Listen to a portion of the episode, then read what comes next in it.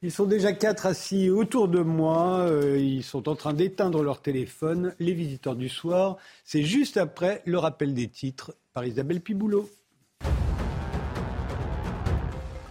Volodymyr Zelensky a atterri à Paris ce soir, accueilli par la Première ministre et la chef de la diplomatie. Le président ukrainien a ensuite rejoint Emmanuel Macron pour un dîner de travail à l'Élysée. L'occasion de réaffirmer le soutien indéfectible de la France et de l'Europe.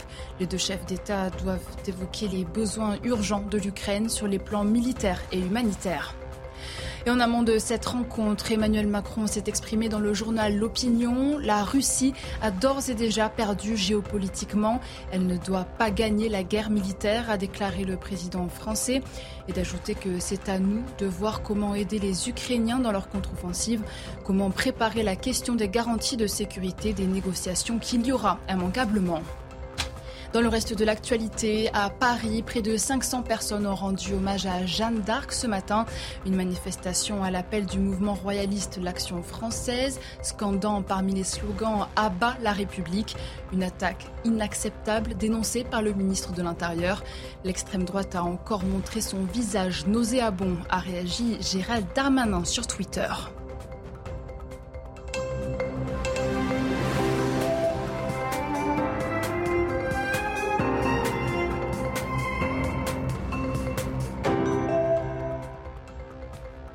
Bonsoir, bienvenue sur le plateau des visiteurs du soir. C'est la fin de la semaine, il est 22h, on peut se dire des choses qu'on n'entend pas ailleurs sur l'État, sur les impôts, les enfants ou sur euh, ces idées chrétiennes qui ont bouleversé le monde. C'est le titre du nouveau livre de Jean-François Chemin. Il sera parmi nous à 23h30. D'ici là, avec Agnès Verdier-Molinier, la directrice de la Fondation IFRAP, on va se demander où va notre argent? Nous sommes le pays le plus taxé de la zone euro, dit-elle, et pourtant nos services publics sont à l'agonie. Benjamin Brice, l'auteur de La sobriété gagnante, pouvoir d'achat, écologie, déficit, comment sortir de l'impasse, est présent également. Et à 23h, on recevra Frédéric Spinirny qui publie un manifeste. Vous voulez sauver la planète? Faites des gosses. Antoine Bueno ne sera sans doute pas d'accord. C'est l'auteur de Permis de procréer et de l'effondrement du monde n'aura probablement pas lieu. Et l'on commence tout de suite cette émission où il va beaucoup être question de l'État avec Édouard Jourdain, l'auteur de Géopolitique de l'anarchisme, qui vient de faire paraître aux presses universitaires de France Le sauvage et le politique. C'est avec euh, la découverte de l'Amérique que l'on a fait la connaissance du sauvage, entre guillemets, qui vivait dans une société sans État. Cela nous a permis à l'époque de regarder différemment nos institutions. Mais le sauvage a-t-il encore quelque chose à nous apprendre euh, sur le plan politique, euh, à nous les hommes d'aujourd'hui? Alors oui, tout à fait. Je, pense alors sur plusieurs, euh, plusieurs points. il y a un point strictement politique, un point économique et un point écologique notamment. Mhm. Alors le point politique, ce qui est très intéressant, c'est que dans ces sociétés de sauvages entre guillemets, qui sont en fait des sociétés sans État, il y a l'idée que ce qui est fondamental, c'est de contrôler le pouvoir un maximum de manière à éviter euh, l'arbitraire. Il est beaucoup de questions. Donc il n'y a, pas d'État, mais il y a un pouvoir. Il y a du pouvoir. Toutes les sociétés sont faites de relations de pouvoir, bien évidemment. Ce qu'ils vont euh, faire, c'est essayer de faire en sorte de euh, ce qu'un anthropologue qui s'appelle Pierre Clastre dit conjurer l'État, c'est-à-dire l'émergence de cette autorité extérieure à la société. Donc eux, ils ont, ils ont un chef, hein, ce qu'on appelle la chefferie, mais ce chef, il n'a aucun pouvoir de coercition, de commandement. On parle beaucoup de guerre en ce moment. C'est pas quelqu'un qui peut aller dire à tout le monde allez, on y va, on, part en guerre, etc. Il faut un assentiment euh, total, unanime hein, de la société. Sinon, il risque de se faire tuer. Mais la société, vous parlez d'une tribu de 40 personnes, j'imagine, non? Alors, non, en réalité, ça peut être des, euh, des, tribus qui peuvent être plus ou moins vastes. Alors, 100, 150 personnes, 200. On viendra peut-être sur la, question de l'échelle, mais en effet, très souvent, ça peut être des, euh, groupes aux alentours de 120 personnes. Hein. C'est le mmh. célèbre nombre de, euh, de Dunbar, hein, qui est euh, le nombre le, plus adéquat pour qu'il puisse toujours y avoir des relations de face à face, des coopérations, etc. Tout le monde se connaît. Tout le monde se connaît. Mais il peut y avoir aussi des, des sociétés où il va y avoir une fédération de petits groupes, hein, comme on peut avoir au sud Sud-Soudan avec euh, les Nuer, les Dinka, etc., qui sont plusieurs centaines de milliers, voire plusieurs millions d'individus. Simplement, ils sont organisés de manière fédérée de, afin qu'on n'ait pas une grosse masse, en effet, qui empêche tout, tout débat, toute coopération. Mais dans Jourdain, il y a un chef, vous l'avez dit, il n'a pas de pouvoir coercitif, mais il y a quand même un chef. Hum. il y a aussi un, grand sorcier, un chaman, il y a un pouvoir sacré, il y a de la magie. Hum. tout ça, ça ne fait pas un État ou un embryon d'État? Non, alors ça peut être des éléments qui vont permettre à terme la constitution d'un État. Hein. c'est euh, justement aussi mon, livre, c'est un petit peu une enquête sur la généalogie de l'émergence de cet État, comment ça se fait à un moment qu'il puisse euh, émerger. Alors, euh, chez les chamans, par exemple, on a des sociétés, là encore ça varie, où les chamans ont plus ou moins de pouvoir. C'est-à-dire que à un moment il y a certaines sociétés où les chamans ne sont simplement que les, euh, intermédiaires, les intercesseurs entre euh, les esprits et les individus, et son rôle se réduit à cela. Et puis il y en a d'autres où il va monopoliser un petit peu plus le pouvoir de l'imaginaire. Et alors là commence à se profiler euh, celui qui sera à terme un, prophète, plus tard un, prêtre, et qui va pouvoir être lié par la suite à un pouvoir politique qui va se créer aussi. Donc, euh, euh, vous parliez euh, de, sacré.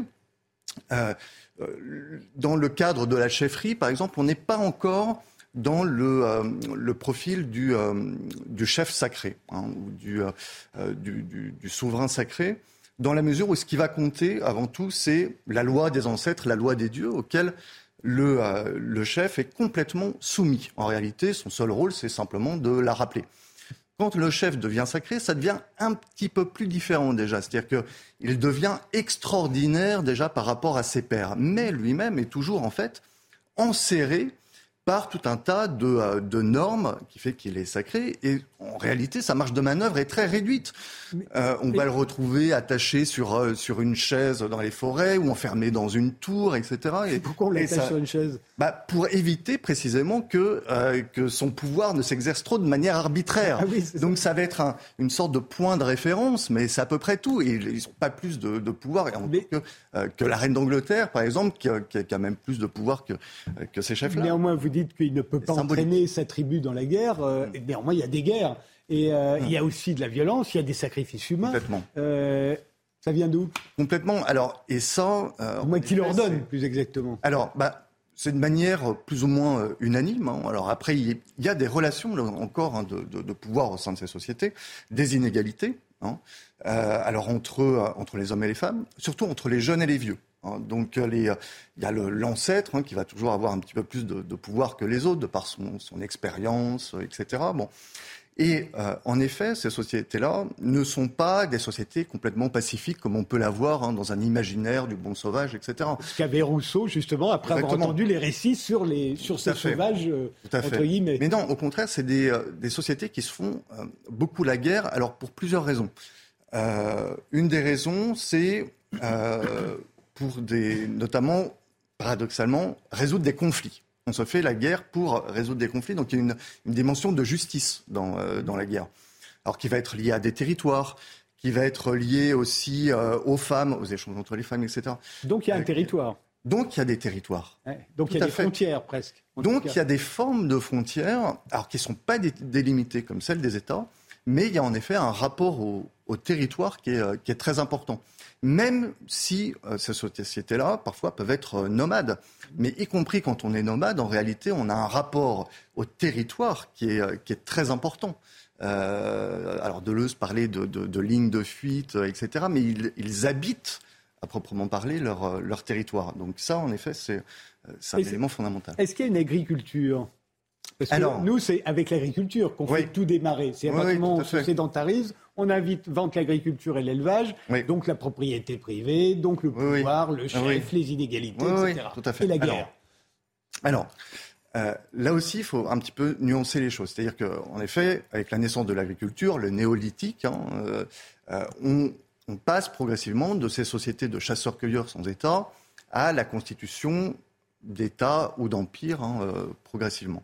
Cela dit, euh, ça ne veut pas dire qu'auparavant, dans ces sociétés de chasseurs-cueilleurs, il n'y avait pas euh, de guerre, je, je l'évoquais, ou même de propriété.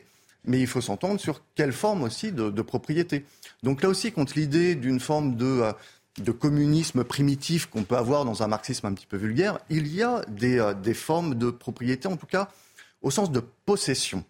Euh, alors, du coup, il y a différentes formes. Il y a la, la possession de, biens, donc par exemple des, euh, des, outils, des armes, qui sont des possessions individuelles que les individus ne vont pas prêter ou pas partager particulièrement.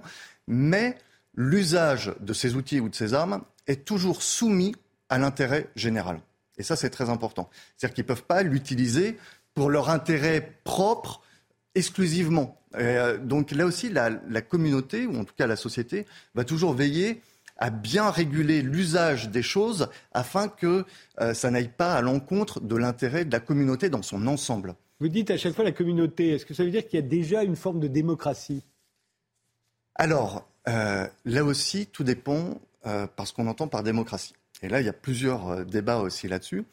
Si on entend par démocratie l'idée que on, a, on est en présence d'une communauté, en effet, qui va délibérer et prendre des décisions collectives, en effet, là, on est dans des formes de, euh, de démocratie. Cela dit, il y a aussi un poids des traditions, euh, du religieux, des normes religieuses, etc., qui sont très importantes et ça, qui ne peuvent pas être remises en question.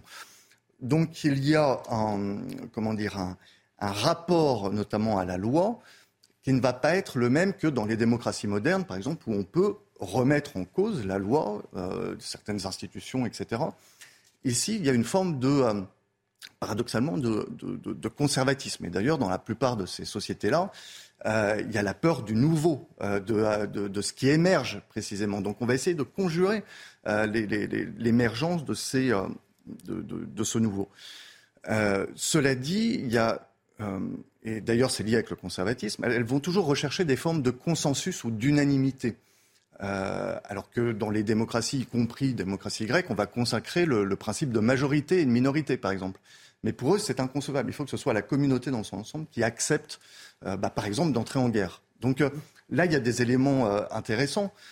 cela dit, il faut toujours aussi prendre, euh, enfin, euh, faire attention au fait que euh, la recherche de l'unanimité ou du, consensus ne se fasse pas au détriment du, du mouvement, de la contradiction, etc. Parce que du coup, on peut très vite être dans des formes de, de conservatisme aussi, dans la mesure où il va y avoir des, des, individus qui vont vite faire des blocages, etc. Donc, euh, ça peut aussi entraîner des formes de, conservatisme. Agnès Verdier-Molinier meurt d'envie de vous demander s'il y avait des impôts.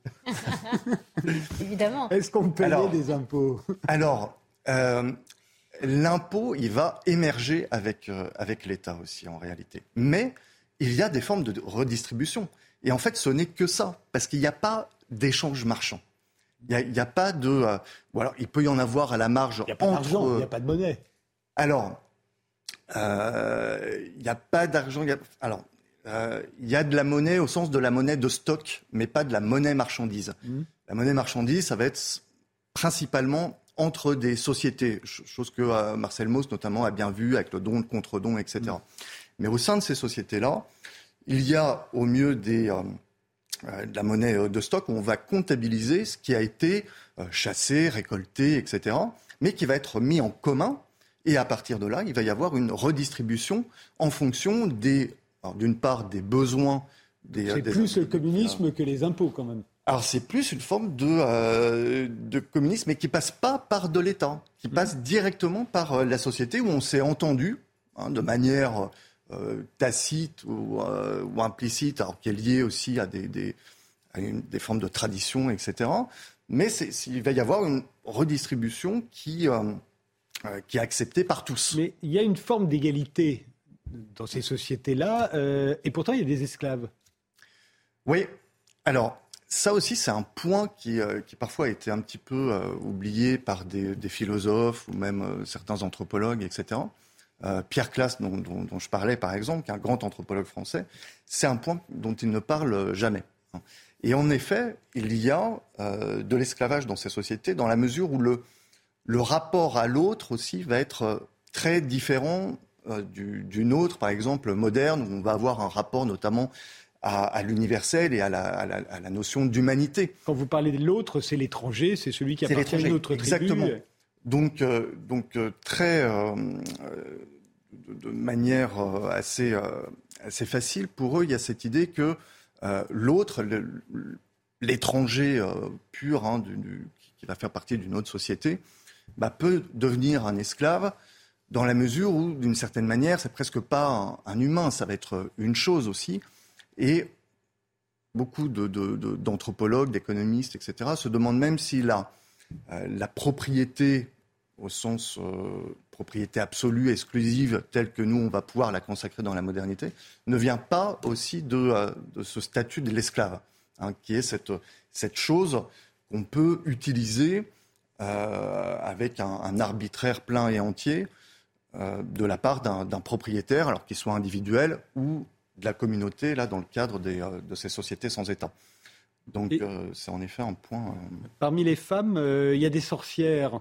Est-ce que ça leur donne du pouvoir ou au contraire, c'est juste une manière de s'en débarrasser ou de, les, ou de mettre sur le bûcher?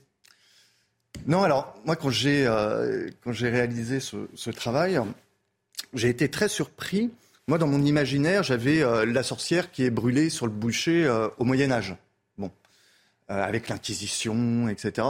En réalité, pas du tout. La sorcière, elle, elle commence à être persécutée au début de la modernité avec l'émergence précisément de l'État moderne. alors pourquoi? Il y a deux, deux, trois raisons principales. Un, c'était quelqu'un qui, qui, participait à la régulation des naissances. Là, ça rejoint le sujet qu'on aura après. Euh, et ça, ça embête l'État parce que euh, petit à petit, c'est lui qui va vouloir aussi euh, réguler, etc., et qui veut des enfants. D'autre part, c'est une, une personne qui a énormément de, connaissances, un petit peu le, médecin de l'époque, la scientifique, etc. Donc ça aussi, ça embête l'État parce qu'il veut, là encore, monopoliser le savoir ou en tout cas le contrôler avec euh, ses écoles, etc. Et d'autre part, elle participe à l'économie qu'on appelle l'économie des communs, euh, qui est cette euh, comment qui sont euh, ces territoires partagés, ouverts à tous, où on peut les, paysans pouvaient aller glaner leurs moyens de subsistance, etc. Ce sur quoi on recommence à réfléchir aujourd'hui, les communs, notamment depuis le Covid. Bien, tout à fait, qui, devient une notion économique, à mon avis, et politique très, très importante, sur laquelle j'ai d'ailleurs un, petit peu travaillé. et, et, du coup, cette sorcière, elle s'inscrit dans cette économie des communs. Et ça aussi, ça embête l'État parce qu'il veut euh, clôturer les communs. Donc, euh, il n'y a pas que les propriétaires, j'allais dire, euh, capitalistes modernes qui vont vouloir les, les clôturer. Il y a aussi l'État, dans la mesure notamment où dans les communs, il y a la production de droits, de normes. Bon, et ben ça aussi, évidemment, ça embête l'État parce qu'il veut monopoliser euh, le droit et les normes. Les normes, c'est sûr. Euh, très vite, euh, Antoine. Est-ce que, que, finalement la modernité, c'est pas l'ensauvagement du monde? C'est passionnant, mais en vous entendant, j'avais l'impression que vous parliez de, de, notre société, de notre monde. Est-ce que c'est c'est pas nous les sauvages? Je pense qu'en fait, enfin, on, on, en est loin et là, il faut pas calquer. faut faire attention de ne pas calquer les choses. dans la mesure déjà où dans notre monde, par exemple, il y a eu un développement de l'individualisme, de l'état de droit qui est inconcevable dans ces sociétés sans État. Donc euh, ça, il faut vraiment aussi en, prendre compte.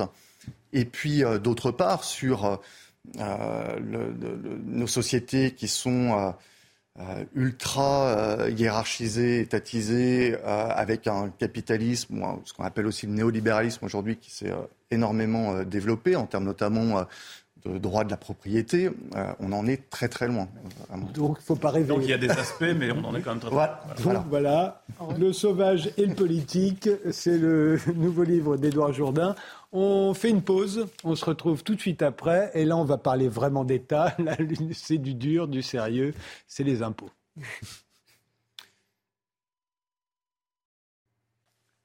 Les visiteurs du soir, c'est de 22h à minuit et on continue de s'intéresser à l'État, après l'État sauvage avec Édouard Jourdain. Voici l'État taxateur avec Agnès Verdier-Molinier qui sort Où va notre argent La France, dites-vous, est le pays le plus dépensier de la zone euro, le plus taxé et pourtant tous nos services publics s'effondrent les uns après les autres. 2022 a été l'année où les Français, les entreprises françaises ont payé le plus d'impôts depuis les années 90. Vous parlez d'overdose fiscale.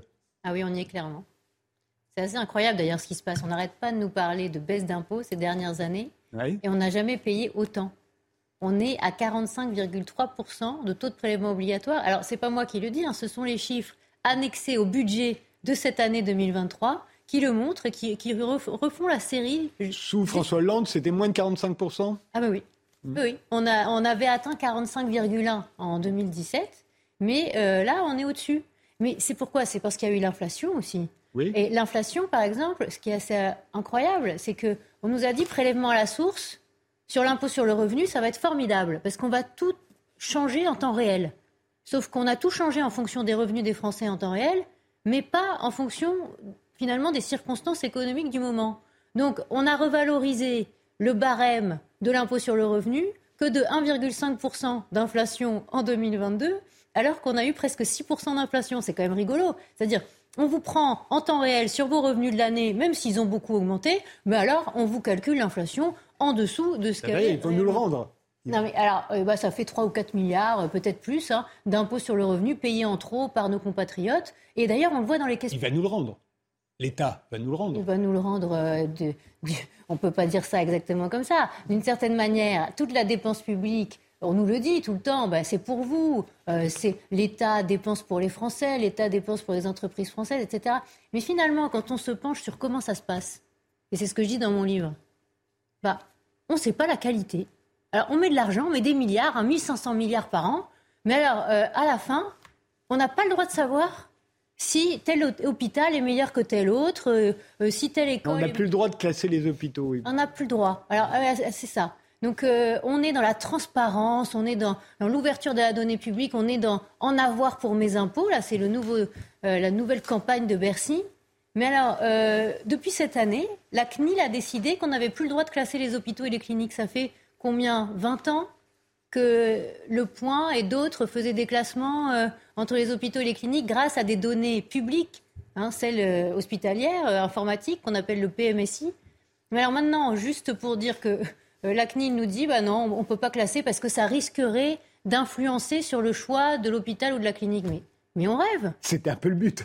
non, mais on, rêve, en fait. Donc, on n'a pas le droit de savoir si euh, ma petite grand-mère, si elle se fait opérer de la hanche, euh, est-ce qu'elle sera mieux à tel ou tel endroit Ou si on a une opération de la cataracte à faire, euh, quel est le meilleur endroit Non, mais c'est quelque chose qui est extrêmement grave.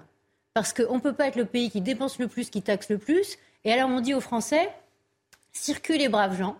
Il n'y a pas besoin de se poser de questions. C'est complètement contraire à l'article 14 de la Déclaration des droits de l'homme et du citoyen. Oui, mais vous dites vous-même qu'en fait, euh, on n'est pas du tout, face à Bercy, on n'est pas du tout protégé. Même le Conseil constitutionnel ne fait pas son travail, d'après vous. Bah non, parce qu'en fait, il a mis un maximum d'impôts, mais que pour les gens qui payent l'impôt sur la fortune immobilière.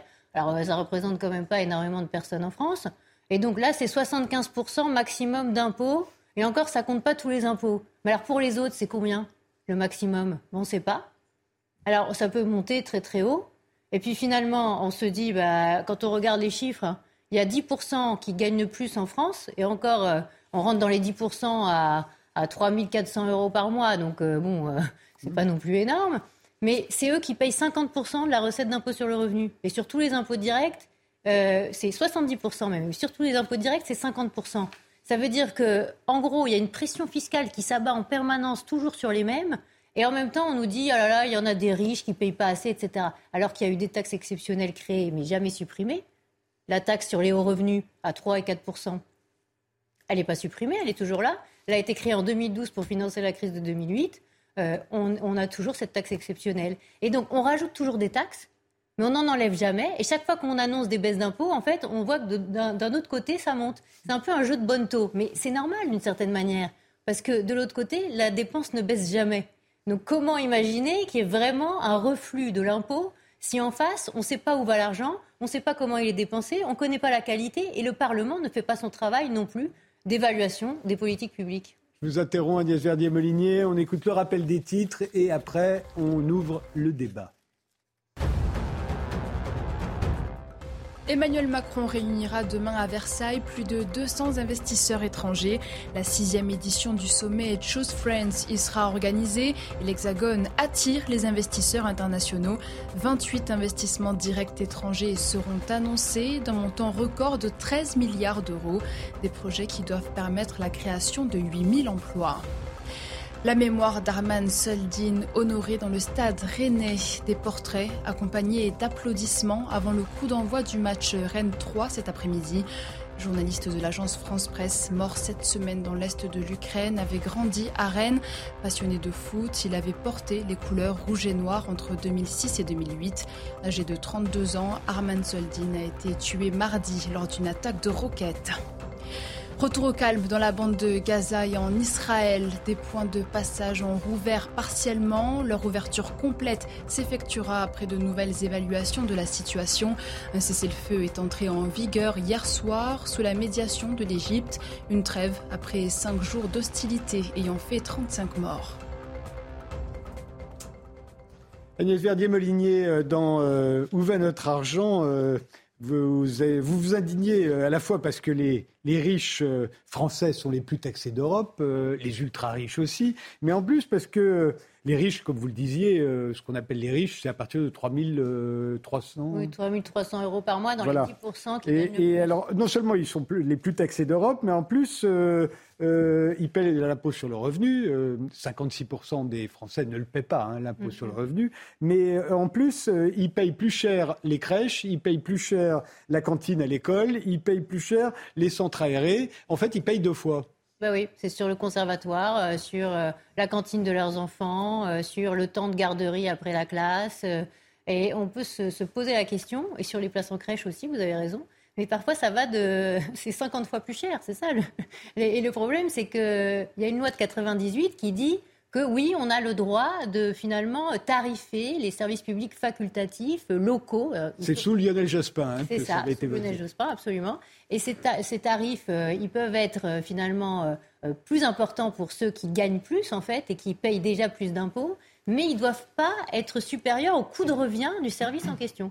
Et alors, il y a des mairies qui ont réussi à surtarifer en organisant, par exemple, sur le temps de cantine, des activités ludiques mais qu'ils font payer à ceux qui payent déjà de l'impôt pour financer déjà l'éducation. Et notamment, je pense à la ville de Lyon, qui a un coût de revient autour de 3 euros euh, le, repas à la cantine, mais qui arrive à tarifer jusqu'à 7 euros pour les plus riches. Et à un moment, on se dit, mais on est où? C'est quoi ce pays où finalement ceux qui payent le plus d'impôts, on leur dit, bah toi, le coût de la cantine, ça va être plus cher que ce qu'on paye vraiment pour le repas, parce que finalement, on va organiser une activité ludique pour gonfler euh, le prix. Et, et, finalement, personne ne se révolte. Mais personne ne se révolte, c'est pas tout à fait ça. On n'en parle pas, mais à bas bruit, les gens partent du public pour aller dans le privé. alors toute cette histoire de mixité là qu'on nous resserre en ce moment, euh, finalement, euh, elle, est, elle, est, déjà extrêmement. Il y a un gros coup, de canif dans le contrat parce que on se dit, bah, ceux qui peuvent aller dans le privé pour un prix finalement qui est moins cher et avec une meilleure qualité de service à la fin, bah, pourquoi s'en priver hein? Et à la fin, euh, on voit que tout ce qui allait dans le sens de soi-disant plus de, solidarité va dans le sens de moins de mixité, moins de solidarité. Et donc, tout est comme ça dans notre système. Et, on peut se poser la question jusqu'où va aller le consentement à l'impôt de ceux qui portent sur leurs épaules, que ce soit les entreprises ou les ménages, ce système français qui est si lourd et qui finalement est si ingrat? On va parler des entreprises, mais Antoine Benoît voulait euh, non, intervenir. C'était juste pour, pour clarifier. En fait, euh, où, va-t-elle cette, cette, critique euh, poujadiste euh, du système fiscal? J'imagine que vous avez des choses à, préconiser en réponse à ça. Mais d'abord, un, c'est absolument pas poujadiste. non, mais c'est le cri du contribuable. non, mais, non, non, vous voyez, c'est l'article 14 de la Déclaration des droits de l'homme et du citoyen. Tous les citoyens ont le droit de constater par eux-mêmes ou par leurs représentants la nécessité de la contribution publique, de la consentir librement et d'en suivre l'emploi. D'accord, mais est-ce que. Hein, donc, non, mais là, euh, là c'est 1789. je, pose une question juste hyper technique. Est-ce qu'il y a des, indicateurs, c'est une question technique, j'en sais rien, moi, c'est pas du tout mon domaine, qui permettent de connaître l'efficience, par exemple, euh, de l'impôt et de la dépense publique et euh, avoir une sorte de comparatif international dans les pays développés? Je sais pas, des choses comme ça bah Justement, les pays qui nous entourent, eux, font des comparaisons et incitent justement des fondations, des associations. Je pense par exemple à la Suisse qui donne tous ces indicateurs hospitaliers pour pouvoir faire des palmarès des hôpitaux. D'accord, mais est-ce qu'on a des indicateurs internationaux? C'est-à-dire, est-ce qu'on peut dire que euh, l'argent français bah, est plus mal Il y a des classements internationaux qui montrent que, par exemple, sur l'hôpital, on a perdu des places, que sur la justice, on a perdu des places, que sur l'éducation, on a perdu des places. Je donne tous ces classements dans le livre et je montre que, sur ça, certaines fois, sur les dix dernières années, on a perdu une dizaine de places dans les classements internationaux, alors qu'on est parmi ceux qui dépensent le plus. Donc on peut faire mieux, en fait. On, montre aussi, dans les chiffres OCDE, qui sont très intéressants, sur la satisfaction des, citoyens et des, finalement de ceux qui utilisent ces services publics qu'on est plus mauvais que tous les autres. Ah oui. Mais oui, parce que en, non, mais en éducation, par exemple, on est satisfait autour de 71%, alors que la moyenne, c'est 85% en Europe. Vous voyez Mais c'est vrai que c'est difficile, parce que finalement, ah euh, nous, à la Fondation IFRAP, je dirige une fondation qui évalue les politiques publiques. Ça fait des années qu'on travaille sur les bilans sociaux, par exemple, des collectivités locales. Vous pensez que depuis la loi de 2019 qui réforme la fonction publique, la transformation de la fonction publique, avec obligation de publier ses bilans sociaux, euh, on a accès en deux clics euh, aux bilans sociaux de toutes les organisations publiques euh, qui sont soumises à cette obligation. Mais pas du tout. Pas du tout. Vous voyez, on a demandé à 70 plus grandes villes de France, qui sont quand même bien outillées pour faire leur bilan social tous les deux ans, comme c'est l'obligation légale. Eh bien, depuis août 2022, on n'en a que 30 qui nous ont répondu. Et une partie des grandes villes nous ont dit qu'ils ne nous donneraient pas ces bilans sociaux. Alors pourquoi ils ne les donnent pas? Parce que dans ces bilans sociaux, on voit l'absentéisme des personnels publics. Et comme il est extrêmement élevé en France, et que ça s'est aggravé en plus depuis la crise du Covid, eh bien, euh, forcément, il y a plein de villes qui n'ont pas envie d'être dans des palmarès sur ce sujet. Mais vous voyez, il y a plein de pays où il y a une transparence sur ce genre de questions et où nous, quand on demande des documents qui sont transmissibles obligatoirement, normalement, la commission d'accès aux documents administratifs qui a été créée par la loi 78 nous, nous le dit. Hein. On a le droit de demander ça. Quand on demande les comptes de la nouvelle ENA, de l'INSP, on les a demandés en décembre. La CADA a dit oui, vous avez le droit de demander ces comptes. On n'a toujours pas les comptes. Pourtant, vous dites dans votre livre que la nouvelle ENA, qui, s'appelle je ne sais plus comment, euh, coûte euh, combien 21% plus cher. 21% plus cher, pourquoi? Bah parce qu'ils ont augmenté les crédits, mais ils ne nous disent pas exactement comment, ils, les utilisent. Alors Benjamin Brice, vous voulez euh, intervenir. ce que vous voulez dire du contrôle sur la dépense. Non mais attends, du contrôle sur la dépense, c'est ce que je disais tout à l'heure, le Parlement, c'est l'article 24 de la Constitution. Son rôle, c'est pas que de légiférer ou de débattre dans l'hémicycle ou de, s'envoyer des anathèmes, parce que c'est pas pour ça qu'on envoie des représentants au Palais Bourbon. On les envoie au Palais Bourbon pour exercer un contrôle sur l'exécutif et évaluer euh, comment utiliser oui, l'argent Ça, c'est une fiction. On sait que c'est une fiction. Oui, mais, oui, mais pourquoi Attendez, attendez. Euh, juste, pour, juste pour terminer là-dessus.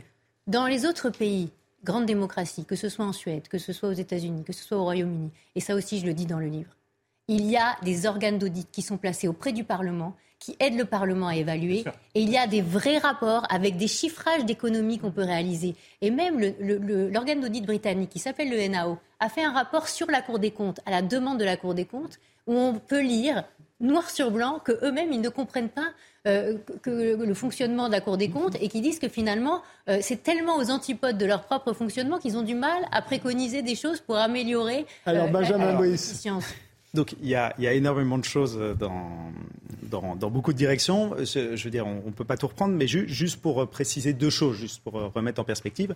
L'impôt sur le revenu qui est payé par, disons, 40% des contribuables. 44%. 44%. c'est 3 points de PIB. Donc, je veux dire, par rapport à l'ensemble des impôts, c'est à peu près rien. Mm. C'est-à-dire que si on prend quelqu'un au SMIC, aujourd'hui, le SMIC est autour de 1300 euros net. Quelqu'un au SMIC a payé euh, l'équivalent de 165 euros de CSG, CRDS euh, auparavant il va payer 200 euros de TVA à peu près. Il va payer à peu près 100 euros liés au logement, euh, les charges diverses, poubelles, taxes foncières, etc. Il va payer encore quelque chose comme 100 euros pour les taxes sur le, carburant et euh, les taxes euh, et au titre de l'impôt sur le, revenu. Donc la personne qui est au SMIC est très taxée. Mmh. Si en plus de ça elle fume, c'est 250 euros de taxes par mois. Donc en plus, elle joue à la française des jeux. Il faut, il faut, il faut pas. Enfin, le système, le système d'impôt en France est pas particulièrement progressif. Voilà, c'est ça que je veux dire. C'est-à-dire que les personnes en bas de l'échelle sociale payent énormément de taxes exactement. C'est-à-dire que l'ensemble du corps social en France paye beaucoup de taxes. Et je crois que si, enfin voilà, c'est juste pour euh, préciser cette chose. Et la deuxième chose, si vous me laissez juste euh, là-dessus, La crèche, effectivement, selon le quotient familial, on paye plus ou moins. Le repas à la cantine coûte 5 ou 6 euros au lieu de, payer, de coûter 1 ou 2 euh, euros. Mais par exemple, il y a beaucoup de choses sur lesquelles la redistribution se fait à l'envers. C'est-à-dire, si on prend les chiffres, par exemple, euh, du livre de Thomas Piketty, Capital et idéologie, je veux dire, vous pouvez être en désaccord avec ces orientations politiques, mais les chiffres sont, tout à fait fiables. Ce que paye la collectivité pour un enfant des classes supérieures, des 10% du haut, c'est 200 à 300 000 euros sur toute sa scolarité. Pour quelqu'un des 10% du bas, c'est 65 000 euros. C'est-à-dire que derrière, le fait de faire des grandes écoles, le fait d'être scolarisé dans les bons établissements, des bons quartiers, etc., a un coût supérieur pour la société. Et ça, je veux dire, les classes supérieures en profitent beaucoup plus que les classes populaires. Donc, il faut quand même regarder dans les deux sens pour essayer d'avoir quelque chose de relativement, disons, euh, modéré ou balancé sur, euh, sur, là où on en est. Je peux répondre, si... je peux répondre sur, l'impôt d'abord. Euh, vous, avez l'air de dire que je dirais dans le livre que tout le monde ne paie pas beaucoup d'impôts en France. Au contraire, je dis attention. Non, non, c'était juste parce que là, c'est ce qui était passé. Non, non, c'est pas de... Ensuite, vous avez parlé de l'impôt sur le revenu. Moi, je vous ai parlé aussi de la totalité des impôts directs, qui représentent à peu près 250 milliards de recettes, ce qui n'est pas négligeable par rapport à l'ensemble des recettes en impôts qui, qui sont autour de de 1200 milliards d'euros par an, donc 250 milliards d'impôts directs pesant sur les ménages, c'est quand même pas rien. Et là, les 10% qui gagnent le plus, ils payent la moitié euh, du coût, euh, enfin finalement du coût, du coût fiscal. Hein. Ils payent la moitié des recettes sont euh, générées par ces 10%. Donc il ne faut pas penser qu'il n'y a que l'impôt sur le revenu qui est payé, enfin, en grande partie. En termes d'imposition progressive, c'est l'impôt sur le revenu. en grande partie par les hauts revenus. Ensuite, la question que, vous avez soulevée par rapport au fait que finalement certains euh, utiliseraient à leur avantage, euh, ça coûterait plus cher, etc., etc. Moi, je veux bien que sur ces questions d'éducation, on ait un débat. Hein. Mais euh, je note aussi. C'était juste, pour, c'était juste pour donner un contrepoint par rapport au cas de la crèche, de la cantine. Je, note aussi dans le livre que le privé sous contrat coûte moins cher tous les ans par élève et par an. 3 000 euros de moins, y compris la part payée par les parents. 3 000 euros de moins par élève de lycée, par élève et par an. et là, les, chiffres de Thomas Piketty prennent tout en compte. il n'y a, pas de, a, pas de, a pas de problème là-dessus. revenons, sur le, cœur du débat. le cœur du débat, c'est... Si, si, parce que la question de la qualité et de ce qu'on met dans le système est fondamentale. Moi, ça fait des années que je demande des comptes par établissement scolaire sur l'ensemble du territoire pour pouvoir vraiment comparer ce qu'on met par élève et par an par établissement scolaire. Vous savez ce que m'a répondu la rue de Grenelle Qu'il ne faisait pas de statistiques sur la masse salariale qui est dépensée par établissement sur l'ensemble du territoire. Mais pour revenir, pour revenir à, la thèse, à la thèse générale, et je veux dire, non mais c'est le point, la, la réalité, c'est qu'on a des écoles privées qui sont de meilleure qualité en termes d'enseignement, avec des meilleurs résultats à la fin des élèves et qui coûtent moins cher sur l'ensemble des financeurs et donc moins cher aux je, Je ne vais pas pouvoir répondre à tous les points, donc je vais me permettre de revenir sur la thèse générale. Oui, mais s'il vous plaît. C'est-à-dire, c'est-à-dire que la thèse générale et qui est intéressante, c'est comment ça se fait qu'on paye tant d'impôts. Comment ça se fait qu'il y ait tant de dépenses publiques qui augmentent alors que la qualité des, des services publics diminue quelle est la réponse? la réponse... Attendez, attendez, attendez, attendez. Laissez-moi répondre et ensuite on verra. Mais la, question intéressante, c'est de comprendre qu'est-ce qu'il y a derrière cette dépense publique. Cette dépense publique, c'est une très grande majorité de prestations et transferts. Et une partie de cette dépense publique, environ un tiers, ce sont les dépenses de fonctionnement. Quand on passe des services publics qui se dégradent, il faut regarder les dépenses de fonctionnement. Regarder les retraites, ça n'a aucun sens quand on regarde les services publics qui se dégradent. Les services publics qui se dégradent, ce sont les dépenses de fonctionnement. Les dépenses de fonctionnement, pèse en 2022 18 points de PIB. On est très loin de l'ensemble des dépenses publiques. Au milieu des années 1990, on était à 19,2 points de PIB pour ces dépenses de fonctionnement. En 2019, on est descendu jusqu'à 19,6 avec toutes les politiques d'austérité. Et on est un tout petit peu remonté dans les dernières années avec le Covid qui a obligé à remettre de l'argent dans l'hôpital public. À côté de ça, de ces dépenses donc de fonctionnement qui ont plutôt tendance à baisser légèrement depuis 25 ans, à côté de ça, on a des besoins qui augmentent. Pourquoi? La population vieillit, c'est plus de dépenses dans l'hôpital public, donc plus de dépenses publiques de fonctionnement. C'est plus d'élèves qu'on amène au niveau du bac et dans les études supérieures, donc plus de besoins dans l'enseignement. C'est plus de besoins militaires parce que en plus d'avoir des équipes, continuer à essayer d'avoir des équipements de pointe, il y a les drones, l'intelligence artificielle, etc. c'est plus de besoins dans la justice parce que les dossiers se complexifient. Pardon, les dossiers se complexifient. Les dossiers, les dossiers se complexifient et la, la population carcérale augmente plus vite que la population générale. Donc, ce qu'il faut bien comprendre, c'est qu'on a des besoins de services publics qui augmentent en, masse. Et à côté de ça, une des dépenses de fonctionnement qui ont plutôt tendance à diminuer. parce que, juste pour finir, ce qui a augmenté, ce sont les transferts. Donc, ce sont les prestations et transferts. Voilà, les retraites, la sécurité sociale. Pas du tout les, dépenses de fonctionnement. si on ne prend pas ça en compte, on fausse le débat. Parce que les dépenses publiques augmentent peut-être, mais pas les dépenses de fonctionnement. Alors, les dépenses de protection sociale sont les plus élevées du monde en France oui, mais là, là je, je, parle des dépenses de fonctionnement. 800 milliards de dépenses de protection Excusez-moi, mais là, c'est pas le débat. non, mais attendez, vous venez d'en parler. Effectivement, il y a un problème sur votre titre, Votre, votre titre porte sur les services publics. Non, mais euh, c'est ça la question. Je parle aussi de la question des aides sociales. J'ai un chapitre entier sur ce sujet.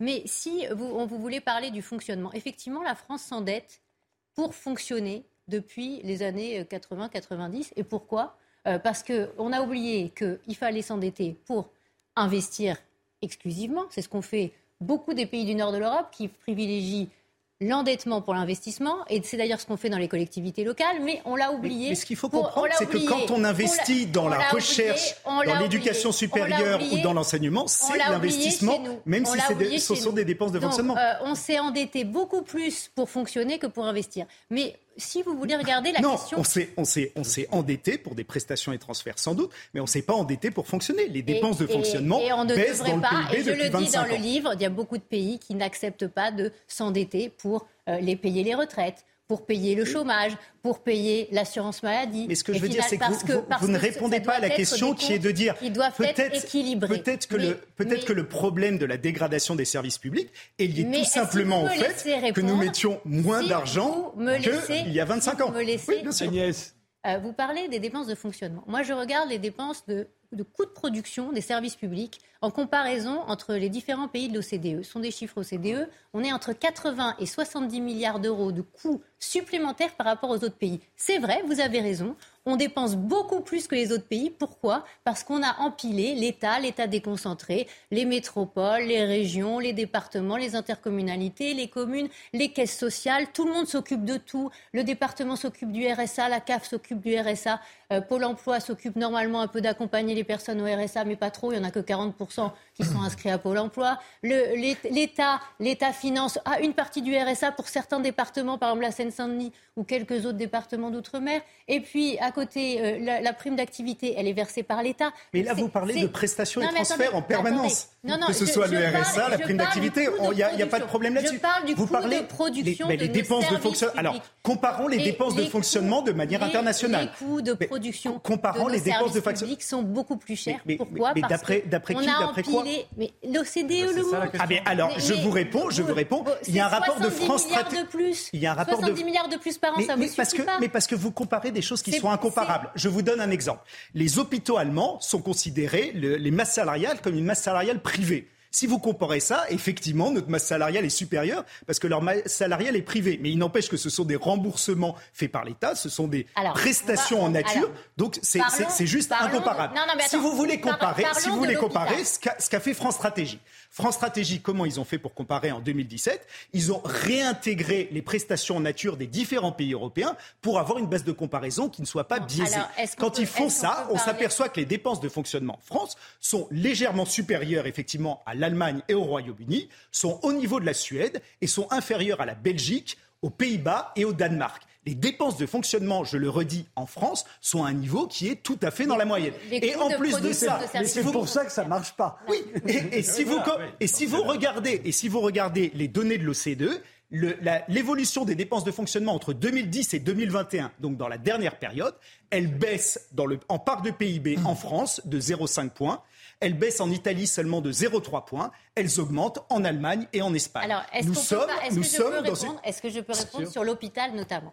Vous avez parlé de l'hôpital en Allemagne. C'est un très bon exemple. Vous voyez, quand on regarde la dépense hospitalière entre la France et l'Allemagne, finalement, on a en Allemagne 15 milliards de moins de dépenses hospitalières et finalement, euh, ils sont plutôt meilleurs que nous euh, sur ce sujet. Pourquoi? Parce que c'est géré au niveau du land, c'est géré au niveau local, parce qu'il y a de la concurrence, parce qu'il y a euh, des landes qui décident des landers qui décident de faire gérer des hôpitaux justement par des opérateurs privés, parce qu'ils ont mis plus d'argent dans la médecine de ville, parce qu'il y a moins de personnes qui arrivent directement aux urgences pour engorger les urgences avec des coûts de séjour pour une journée ou avec la nuit qui sont entre 2 000 et 3 000 euros, euh, qui finalement sont beaucoup plus chers. Donc ça passe beaucoup plus par la médecine de ville. En Allemagne, il y a des réseaux de soins avec des assureurs et on n'est pas du tout dans la même organisation. Ils n'ont pas le statut public des personnels hospitaliers. Ils ont beaucoup moins de personnel technique et administratifs dans leurs hôpitaux. Et finalement, à la fin, ça fonctionne mieux. Ils sont mieux classés que nous. Donc peut-être que ce sujet de l'hôpital, moi je suis ravie que vous l'ayez mis sur la table, parce que justement, on peut s'en inspirer. Gérer au niveau local vous, ne la question. Vous ne répondez jamais à la question fondamentale. C'est-à-dire que. Non, mais attendez. Prendre, prendre, non, mais prendre exemple sur l'Allemagne. C'est un postulat de départ. Mais c'est pas un euh, postulat de départ, ce sont juste. Vous n'avez même pas regardé ce qu'il y a dans le livre, je suis désolée de le dire. Mais bien sûr, vous parlez des dépenses de fonctionnement, mais vous ne regardez jamais cette évolution des dépenses de fonctionnement. Je parle des coûts de production des services publics qui sont 70 milliards d'euros plus chers par vous Revenez, vous, revenez à, vous revenez à ce que vous avez dit tout à l'heure. Je vous donne juste un fait qui est un fait massif. à ce que vous dites depuis tout à l'heure. Et je ne trouve pas que ce soit tellement probant. on est le pays qui dépense le plus. On est le pays où se dépense. Non, nous ne sommes pas le pays qui dépense ah le plus. Je suis désolé. Mais regardez les dépenses. 58% de dépenses publiques par rapport Mais les dépenses publiques, on ne parle pas des services publics. Je vous parle des services publics. Vous ne trouvez pas qu'on dépense je, suis désolé. Je résume. Ce qui vous différencie. Dans les dépenses publiques, il y a les prestations et transferts et les dépenses de fonctionnement. Il y a à la fois les dépenses qu'on appelle de fonctionnement, où on paye les fonctionnaires, où on paye les loyers, où on paye les bâtiments, où il y a les investissements pour l'hôpital, etc. Et puis il y a les transferts, c'est-à-dire tout l'argent qui va en réalité vers le privé via les retraites, la sécurité sociale et les aides aux ménages et aux entreprises d'après ce que vous dites, Benjamin Brice, c'est ça qui a augmenté démesurément et pas seulement depuis 25 ans, depuis Valéry Giscard d'Estaing. Ça, ça a augmenté, mais la part dans la richesse nationale de l'argent consacré aux services publics D'après ce que vous dites, et, Et comment est-ce que ça s'est traduit Ça s'est traduit par une baisse de la rémunération des enseignants, par exemple, par rapport au SMIC. Au début des années 80, c'était plus de deux fois le SMIC. Aujourd'hui, c'est 1,2 fois SMIC. Ça s'est traduit par le fait qu'il y ait des fermetures de services publics, 400 maternités dans les 25 dernières années, 10 000 écoles dans les 25 dernières années. Ça s'est traduit par le fait que l'emploi public dans l'emploi total a diminué dans les dernières années. qu'on le veuille ou non, en valeur absolue, non, mais dans l'emploi public Maintenant, que les choses sont claires, et, juste, un dernier chiffre, parce que je pense que c'est important de l'avoir en tête. Les dépenses qu'on met par étudiant à l'université en France, dans les dix dernières années, ont diminué de 1200 euros on met 1200 euros de moins à l'université aujourd'hui qu'il y a 10 ans. Est-ce que ça nous a permis de gagner en efficacité? Je ne crois pas. Et je crois que si vous parlez à n'importe quel universitaire, au contraire, tout le monde vous dira que ce discours de dire nous dépensons trop nous met dans le mur dans les classements internationaux, vous avez tout à fait raison là-dessus, et euh, dans euh, la projection dans l'avenir. Nous dépensons mal et nous gaspillons. Nous ne voulons pas regarder où va l'argent.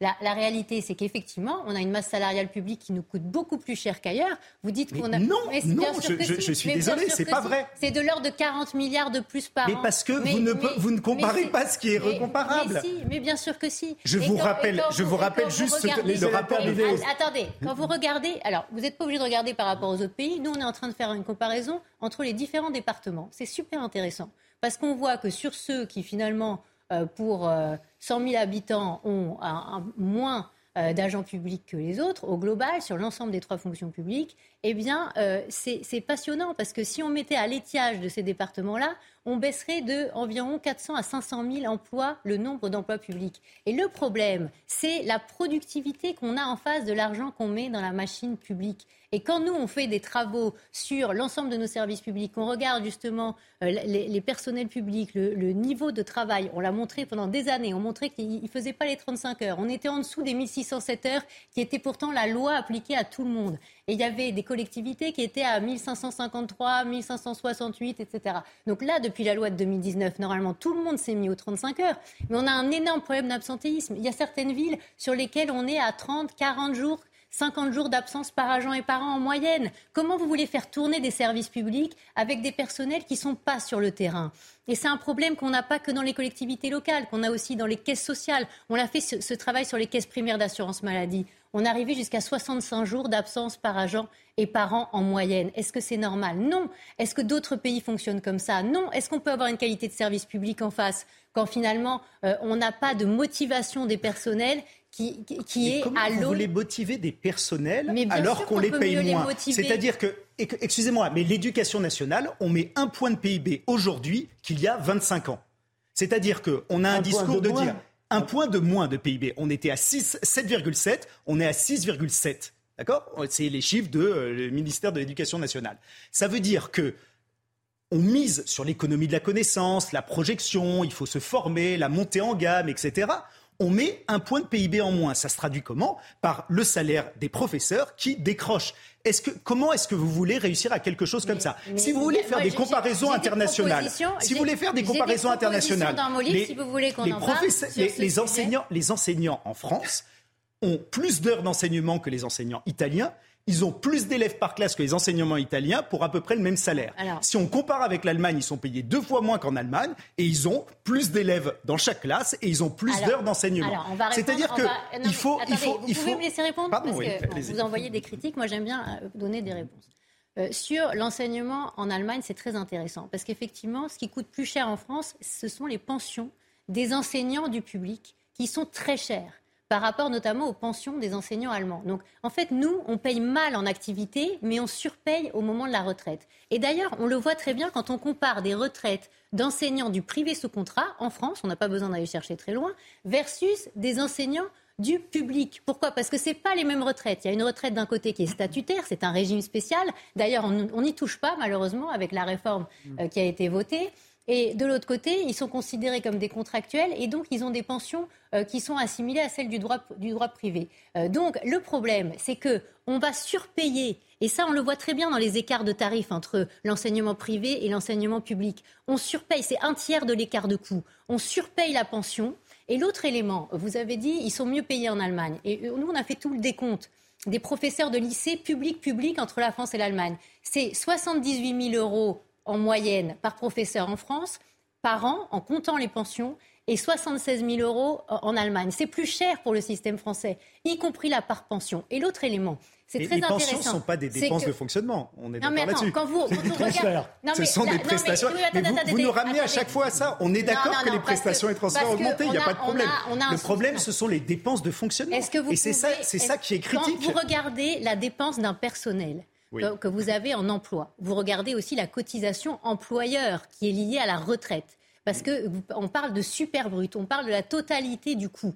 Et quand l'État cotise pour les pensions de ses agents, y compris les enseignants, il cotise très cher, c'est 75 le, le, taux de cotisation Qu'est-ce que vous proposez? Vous proposez de baisser la retraite des enseignants alors, Ce que je propose, c'est d'aligner les pensions euh, public sur les pensions privées déjà, parce qu'il n'y a pas de raison que pour le même travail hmm. euh, entre une infirmière qui hmm. travaille dans le, dans le mais, c'est comme ça, c'est comme ça que vous allez reconstruire l'école. Attendez, attendez. Et ensuite, je propose quoi de la confiance. Je propose qu'on puisse rémunérer en fonction de l'implication de la personne, parce que ce qui fait beaucoup de mal. Est-ce qu'en échange, on va baisser le nombre d'élèves par classe Ce qui fait beaucoup de mal à l'éducation nationale, comme à l'hôpital, et ça, vous ne pourrez pas dire le contraire, c'est que c'est le fait qu'on considère tous les personnels de la même manière, quel que soit leur engagement. Parce que vous savez qu'un directeur d'hôpital, il ne peut pas faire varier les primes est-ce que vous, est-ce Que vous pensez qu'il faut baisser le nombre d'élèves par, classe, par exemple un chef d'établissement d'enseignement. Il ne peut pas décider de mieux rémunérer, de booster la carrière d'un de ses enseignants, même s'il est extraordinaire. Tout ça, c'est un discours qu'on entend depuis des décennies qui a permis effectivement de baisser les dépenses de fonctionnement. Mais on voit bien que le résultat n'est pas au rendez-vous. Pourquoi Non, parce, que, ça n'a pas été fait. Mais pourquoi le statut public de qu'on a en France, il a été modifié à un moment ces dernières années? Pour, pour, reconnaître l'individu, les mérites de l'individu, les mérites de l'infirmière qui travaille énormément, les mérites du professeur qui va, qui va se décarcasser Ça fait trois gouvernements qu'on ne parle que de primes et on gèle le point d'indice. Alors, attendez. Alors, justement, je vais vous répondre. Les primes, elles ne sont pas décidées en fonction de l'individu, ou quasiment pas, de manière extrêmement euh, euh, fine. Ça va être quoi? 2, 3, 4% qui va être décidé en fonction de l'individu. Tout le reste, c'est lié au grade, c'est lié euh, à l'ancienneté. Ce que, j'essaie de vous dire, c'est qu'il me paraît. Des primes, des primes qui sont vraiment liées à, la performance, à, l'implication de l'agent, ça changera on tout. Peut croire au miracle, on peut croire au miracle, il n'y a pas de souci. Peut-être qu'effectivement, en mettant des primes, tout d'un coup, les professeurs vont mieux travailler avec moins de moyens.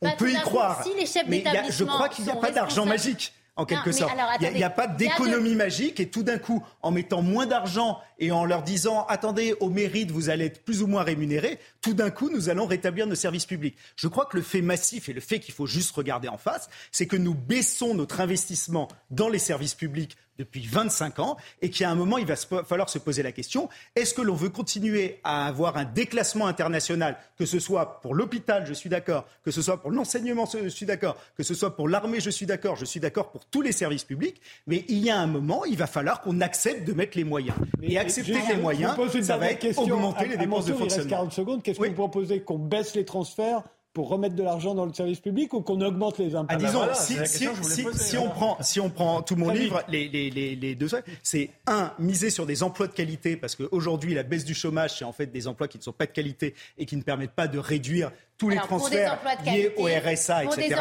et la deuxième chose, c'est le déficit commercial. Pour des emplois de qualité. Mais pas du tout. Ça, c'est ce qu'on croit depuis 25 ans. Ça n'a jamais marché. On doit baisser les cotisations sur les hauts niveaux de salaire. Parce que ce que font les Allemands très bien, c'est qu'ils ont des niveaux de cotisation qui baissent en fonction de l'augmentation du salaire. Pourquoi? Parce que finalement, ça incite à employer dans l'industrie, à employer des, des très qualifiés. On, ne va pas réussir à mettre plus d'argent en baissant les impôts. Voilà. Non, non, mais je voudrais citer une, une, dernière chose.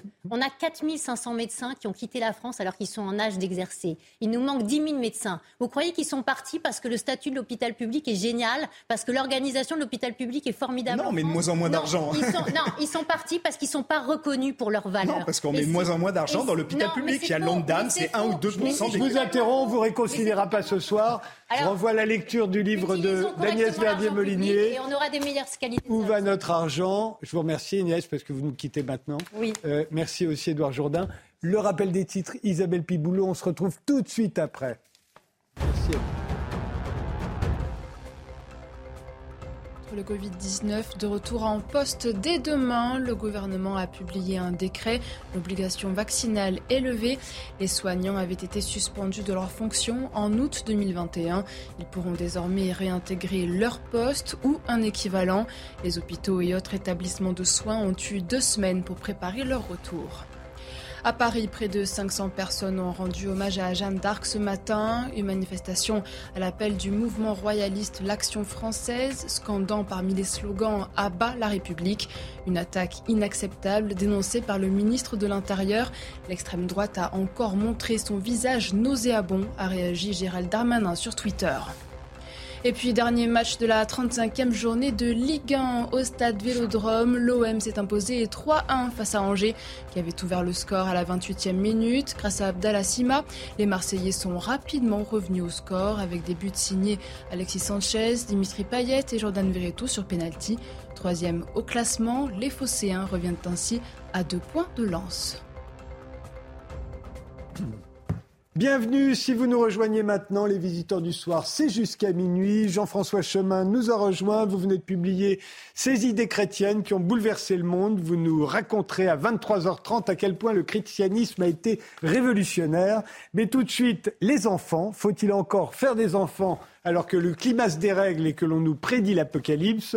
Frédéric Spinirni, euh, vous êtes euh, philosophe d'origine, euh, de formation plus exactement, et vous êtes euh, directeur des affaires médicales du CHU de Tours. Heureusement, vous n'étiez pas là euh, juste avant, il y a quelques minutes. D'accord. Ça aurait relancé le débat. Et vous sortez un manifeste, vous voulez sauver la planète, faites des gosses coécrit avec Nathanaël Wallenhorst, qui va à l'encontre de ce qu'Antoine Bueno, ici présent, l'auteur de L'effondrement du monde, n'aura probablement pas lieu, imaginait il y a quelques années dans un livre provocateur l'instauration d'un permis de procréer, justement pour sauver la planète. Benjamin Brice, docteur en sciences politiques, l'auteur de La sobriété gagnante, pouvoir d'achat, écologie, déficit, comment sortir de l'impasse, et lui aussi avec nous depuis le début de l'émission. Et puisqu'il va être question de faire ou de ne pas faire des enfants, j'ai invité la philosophe Marianne Durano à nous rejoindre. On lui doit en effet Mon corps ne vous appartient pas et nous limite pour une écologie intégrale avec Gauthier Bess et Axel euh, Nargard Rogvam. Je ne sais pas si je l'ai bien prononcé. Euh, bonsoir euh, Marianne, vous préparez justement un livre sur le, le sens de l'engendrement en temps de crise écologique. Hein. Alors ouvrons le débat. Dans votre manifeste, Frédéric, vous dites que faire moins d'enfants ne rendrait pas le monde plus viable. Pourquoi? Alors euh, pour deux régions, alors déjà euh, il fallait que je réponde à Antoine Bueno euh, d'un point de vue purement démographique, puisque a priori faire moins d'enfants ne sauvera pas la planète. Donc c'était déjà pour répondre d'un point de vue écologique et puis d'un point de vue philosophique. La naissance a une place particulière dans, dans nos sociétés, donc moi je voulais mettre en avant que la naissance, c'était aussi le modèle de civilisation qui avait été construit par nos ancêtres et que pour préparer un avenir, il faut bien le préparer pour quelqu'un, et ce sont les enfants. Sinon, finalement, pourquoi se, pourquoi se battre? Marianne, euh, de votre côté, quelle est votre position à vous? Euh, ben, Il me semble que la question, elle est double. D'abord, euh, faut-il protéger la planète de nos enfants? Et deuxièmement, faut-il protéger nos enfants de la planète? Donc, il faudra clarifier, clarifier ça. Euh, et, pour commencer, j'aimerais euh, soulever un paradoxe qui consisterait à vouloir euh, défendre le vivant en, refusant précisément ce qui fait de nous des êtres vivants, c'est-à-dire notre capacité à donner la vie et, à effectivement transmettre, cette vie qu'on essaye de protéger. Antoine Benoît, oui, il faut que je dise quoi là? Non, mais je sais pas, vous dites ce que vous voulez, bah, mais bah, faire, moins d'enfants, euh, il est très clair, faire moins d'enfants, c'est pas ça qui rendra le monde plus viable. Vous, vous disiez exactement l'inverse. Non, mais ce qu'il y a de, bien, en tout cas, dans ce débat, c'est qu'on a un provocateur face à un provocateur. Ah, là-dessus, Frédéric, je pense qu'on va être d'accord. Il n'y a qu'un homme en trop sur la planète, c'est vous, monsieur Bueno. Voilà, exactement. J'espère que vous n'avez pas d'enfants. Et moi, je suis en contradiction puisque j'en ai deux. Bref.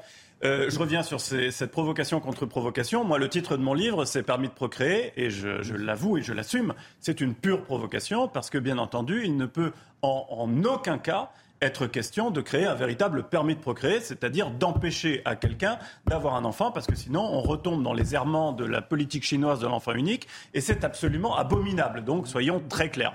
Moi, ce que je dis en revanche, et, j'ai une impression depuis des années que je sillonne les plateaux sur la question démographique, de devoir démontrer que l'eau mouille, que le soleil peut chauffer, c'est-à-dire de démontrer une évidence, c'est qu'il y a un lien entre notre nombre et l'état de la planète, c'est-à-dire notre nombre et l'empreinte écologique. C'est-à-dire que ce que instinctivement euh, un enfant d'à peu près 5 à 7 ans peut comprendre, c'est-à-dire plus on est nombreux, plus forcément on a de besoins, plus on exerce de pression sur les ressources naturelles, plus on pollue.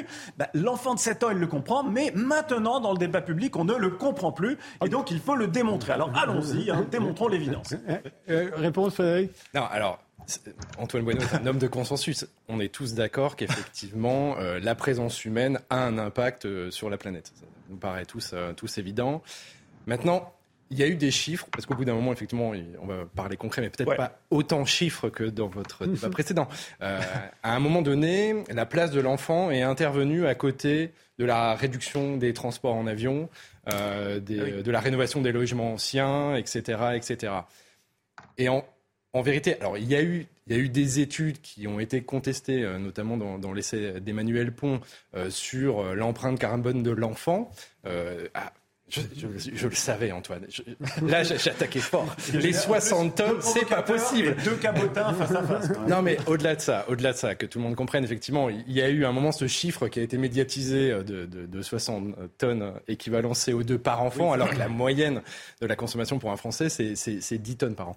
Et donc, euh, voilà. je crois qu'on avait calculé tous les enfants que nos enfants allaient faire ensuite. C'est vrai que ça, c'est un peu absurde. Ah, voilà, c'était un peu absurde. et c'est dans votre essai sur le permis de procréer. Donc, du coup, voilà, je, me permets de dire que depuis le, le permis de procréer a un peu changé. J'ai l'impression, pour faire avancer, parce qu'il y a beaucoup de choses dans votre livre, c'est que, en fait, il y a l'idée au-delà de savoir si euh, il faut nous empêcher de faire des enfants ou au contraire, il faudrait nous encourager à en faire. Ce que vous dites, vous, c'est que nos enfants sont mieux que nous, au fond, et que leurs enfants seront encore mieux. Le problème, au fond, c'est nous. Et, vous dites qu'en fait, en faisant des enfants, on, fait, on, va fabriquer des écolos qui feront bien plus attention que nous. À la limite, le problème, c'est nous. C'est par nous, c'est nous qu'il faudrait éliminer, ou à tout le moins, il faudrait nous remplacer par des, par des enfants euh, bien plus avertis écologiquement. Et, donc il faut en faire parce que c'est ça le but. C'est peut-être ça finalement le vrai grand remplacement, c'est qu'on soit enfin remplacé par des gens vertueux. Alors là où, là où vous avez raison, c'est que euh, dans l'essai, l'accent est mis sur euh, notre style de vie finalement, et non pas forcément le fait de choisir ou non d'avoir des enfants, qui relèvent d'ailleurs d'un choix personnel, ça aussi on, est, on est tous d'accord. Nous, ce qu'on met en avant, c'est que y a là aussi on est d'accord, il y a dans le débat public un petit tabou sur la démographie pour des raisons historiques, et ça, c'est tout C'est vrai qu'on parle plus facilement de limiter le nombre de voyages en avion que, de, peser sur la démographie. Mais il y a quand même, il y a quand même dans la sphère médiatique maintenant un récit sur soit le regret d'avoir eu des enfants, euh, soit le renoncement à avoir des enfants. Ou la peur aujourd'hui, ce qu'on entend beaucoup, et notamment dans les, jeunes générations, ils disent pourquoi faire des enfants alors que ça va être l'effondrement. Bien sûr, mais voilà, ce qu'on montre dans le livre, c'est que bon, des, menaces ancestrales, il y en a eu beaucoup quand même. Il y a eu des grandes guerres, euh, il y a eu la bombe atomique. Bon, a priori, les gens ont continué à faire des enfants quand même. Donc, on ne serait pas non plus si originaux de penser que l'effondrement va arriver rapidement, ce qui est certainement une crainte d'Antoine Bueno, et que faire, pas du tout. faire, des, faire des enfants, finalement, allait prendre trop de temps. Parce pas que... mon livre d'après. Bah, oui, bien sûr, excusez-moi. Et non, mais ce qui, ce qui est très intéressant, c'est quand même de mettre l'accent sur l'enseignement et l'éducation, effectivement, à l'anthropocène pour que nos enfants puissent avoir des styles de vie différents que ceux qui ont produit les menaces qu'on voit arriver. Alors, tu me plais déjà, Frédéric, mais pour moi, c'est du blabla. Euh, je, donnerai la parole à Marianne, euh, mais malheureusement, pour l'instant, on l'a perdu. Hein. Alors, je voudrais juste sortir deux secondes de la caricature pour donner quelques, quelques petits chiffres, quelques ordres de grandeur. Euh, L'ONU fait des projections euh, sur euh, l'avenir de, la démographie. Pour l'instant, les projections moyennes, quand je dis pour l'instant, c'est depuis 1950. Euh, hein. donc ça fait plus de 70 ans que les projections moyennes de l'ONU se réalisent. donc là, on passerait la barre des 10 milliards. Là, aujourd'hui, on est 8 milliards. Et donc, autour de 2050, on passerait la barre des 10 milliards. Ça veut dire qu'il y a plus 25% de personnes en plus en 2050 et on arriverait, on tutoierait les 11 milliards en 2100 selon les projections moyennes. Il y a aussi, selon l'ONU, des projections basses et des projections hautes. Et alors, il y a des, gens qui sont très intelligents qui nous disent cette fois-ci, c'est différent. La projection basse va se réaliser dans tous les cas de figure. Même si c'est la projection basse qui se réalise, on arrive à peu près à 10 milliards et ça décroît dans la projection, le scénario bas, ça décroît entre 2050 et 2064. Ça veut dire que de toute façon, euh, globalement, la population mondiale, ça monte, quoi qu'il arrive, de 25 sans prendre en compte le développement, ça veut dire qu'il faut 25% en plus de tout. 25% en plus de nourriture, 25% euh, en plus d'eau, 25% en plus d'énergie, etc., sans prendre en compte le développement. Évidemment, si on prend en compte le développement, c'est beaucoup plus. Alors, face à cette question-là, et pour, là, là, je sors du cabotinage et pour sortir de la caricature, ce que je dis, moi, c'est que euh, nous devons évidemment mener une transition et que cette transition, en quelque sorte, c'est une boîte à outils. Dans cette boîte à outils, il y a plein d'outils et comme c'est un énorme défi à mener, il va falloir tous les utiliser. Il y a plein d'outils qu'on peut utiliser. L'outil économique, c'est évidemment colossal. Alors dans l'outil économique, il y a la transition énergétique, la transition agricole, la transition vers la circularité, la sobriété, l'efficacité, voilà, l'adaptation. Et la démographie, on ne peut pas faire l'impasse. Et sur la démographie, évidemment, la question se pose extrêmement différemment quand on est dans un pays du Nord et quand on est dans un pays du Sud. Schématiquement, et je termine là-dessus, dans les pays du Nord, c'est plus une question de mentalité et d'abandon de politiques natalistes qui sont en totale contradiction puisqu'on ne maîtrise pas notre euh, trajectoire de décarbonation et globalement de notre rééquilibrage d'empreinte écologique puisqu'on ne la maîtrise pas. Ça veut dire qu'il faut euh, euh, en sortir sortir, de ces politiques natalistes qui sont en totale contradiction avec nos engagements environnementaux et comprendre qu'avoir un enfant, c'est aussi une question environnementale. Ça ne veut pas dire de plus faire d'enfants, du tout. Hein. D'ailleurs, moi j'en ai des enfants. Je suis en partie en contradiction. Et dans les pays du Sud, ça veut dire mettre en adéquation les droits de la planète avec les droits des femmes, parce que dans les pays où il y a une très forte dynamique euh, du taux de fécondité, encore une, de, beaucoup, de, beaucoup de naissances, euh, on peut scolariser les petites filles partout dans le monde. Il y a un énorme effet de levier entre le niveau d'instruction et euh, le niveau de, le, taux, et, le taux de et le taux de fécondité, et faire accéder au planning familial, c'est-à-dire à des moyens de contraception, tous les, toutes les femmes qui le souhaitent. Et ça, ça permettrait d'accélérer fortement la transition démographique. Marianne Durano est de retour. Oui, euh, moi ce qui m'étonne, c'est que finalement cette question de la surpopulation euh, et de la démographie est une question qui obsède euh, les pays riches, qui, un, pourraient commencer d'abord par euh, revoir leur mode de vie avant d'interroger la question de la surpopulation et qui, deuxièmement, vont avoir euh, dans les années qui viennent un gros problème de renouvellement des générations et avec une transition démographique qui va euh, accentuer la part de la population âgée dans la population. Et donc, j'aimerais quand même voilà, m'interroger sur cette obsession des pays riches pour la démographie qui pourrait, à mon sens, cacher un refus finalement de, revoir vraiment drastiquement nos modes de vie. Et pour, pour donner un chiffre, hein, par exemple, selon l'ONG Oxfam, les 1% les plus riches de la planète consomment autant de ressources que les 50% les plus pauvres. Pour donner d'autres chiffres, les 10% les plus riches de la planète, dont une bonne partie des Français hein, font partie, consomment plus de ressources, toujours selon l'ONG Oxfam, que les 90% restants. Donc en fait, euh, effectivement, comme le dit très bien M. Bueno, la question c'est clairement celle du développement euh, et d'abord euh, celle de notre consommation. donc je me demande si cette insistance sur la démographie n'est pas un, symptôme en fait d'une société consumériste qui refuse de mourir et de se remettre en question et qui préfère accuser la population, qui est un concept abstrait, plutôt que d'accuser un mode de production et de consommation qui, nous, est encore trop euh, nécessaire et confortable. Benjamin Brice, euh, la sobriété gagnante dont vous êtes devenu le champion, qu'est-ce qu'elle dit, elle? Moi, effectivement, j'ai l'impression que le, la, question démographique risque de détourner un peu de la question de la consommation. C'est-à-dire que, enfin, c'est ce qu'on a dit tout à l'heure, nos pays européens sont, vont être bientôt en déclin démographique. La France, qui a le taux de fécondité le plus élevé, a un taux de fécondité qui est passé en dessous de 1,9, je ne sais plus exactement, 1,8 ou quelque chose comme ça. La Chine a un taux de fécondité qui doit être de 1,3 là, après le, Covid. Les, les, grands pays, disons, très émetteurs ont des taux de fécondité qui sont très faibles. Donc quand on parle de démographie, en gros, on arrive toujours à parler, en fait, euh, de, l'Afrique, des pays africains, et c'est là qu'on se tourne directement. C'est la manière dont Zemmour a, Eric Zemmour pardon, a repris ce débat, et à chaque fois, c'est les autres, le problème, etc. Ce qu'il faut essayer de voir plutôt, c'est que le problème principal écologique est un problème de niveau de consommation. Si on prend les années 2010, par exemple, c'était dans un des rapports du GIEC, dans les années 2010, l'énorme explosion de l'empreinte de la Chine vient 12 fois plus de l'expansion du PIB chinois que de la démographie euh, chinoise, l'inertie de la, démographie euh, chinoise. Et donc, ce qu'il faudrait plutôt se poser comme question, disons, nous Européens, nous Français, etc., nous, Européens, la moyenne, par exemple, de consommation euh, de l'empreinte matière de notre consommation, c'est à peu près 22 tonnes de matière. De la biomasse, des métaux, des combustibles fossiles, etc. Si on prend une personne en Afrique, c'est plutôt autour de 4 tonnes il faut se rendre compte que nous, notre niveau de consommation est totalement insoutenable à l'échelle de la planète. Et c'est là-dessus qu'il faut qu'on joue, c'est-à-dire baisser notre niveau de consommation et donc baisser notre empreinte matérielle, notre empreinte carbone, etc., pour permettre aux autres pays d'arriver à quelque chose de soutenable à l'échelle de la planète. Frédéric euh, Spinierni, euh, c'est un peu ce que vous dites. Hein. Vous dites que l'augmentation de la population mondiale n'est pas la cause première, ni même la cause principale du dérèglement climatique et des effets, de l'effondrement des écosystèmes. Euh, et j'ai l'impression qu'en fait, vous vous dites, si on, si on ne fait plus d'enfants, on n'aura pas de raison d'améliorer notre situation. Au fond, si on a fini par résoudre le problème que vous soulevez, ce sera pour nos enfants. Et que c'est pour ça qu'il faut en faire. Parce que sinon, on va, après nous, le déluge, en fait. Oui, c'est ça. C'est qu'en fait, euh, l'objet de l'essai, c'était de sortir finalement de, dire, de trois catégories.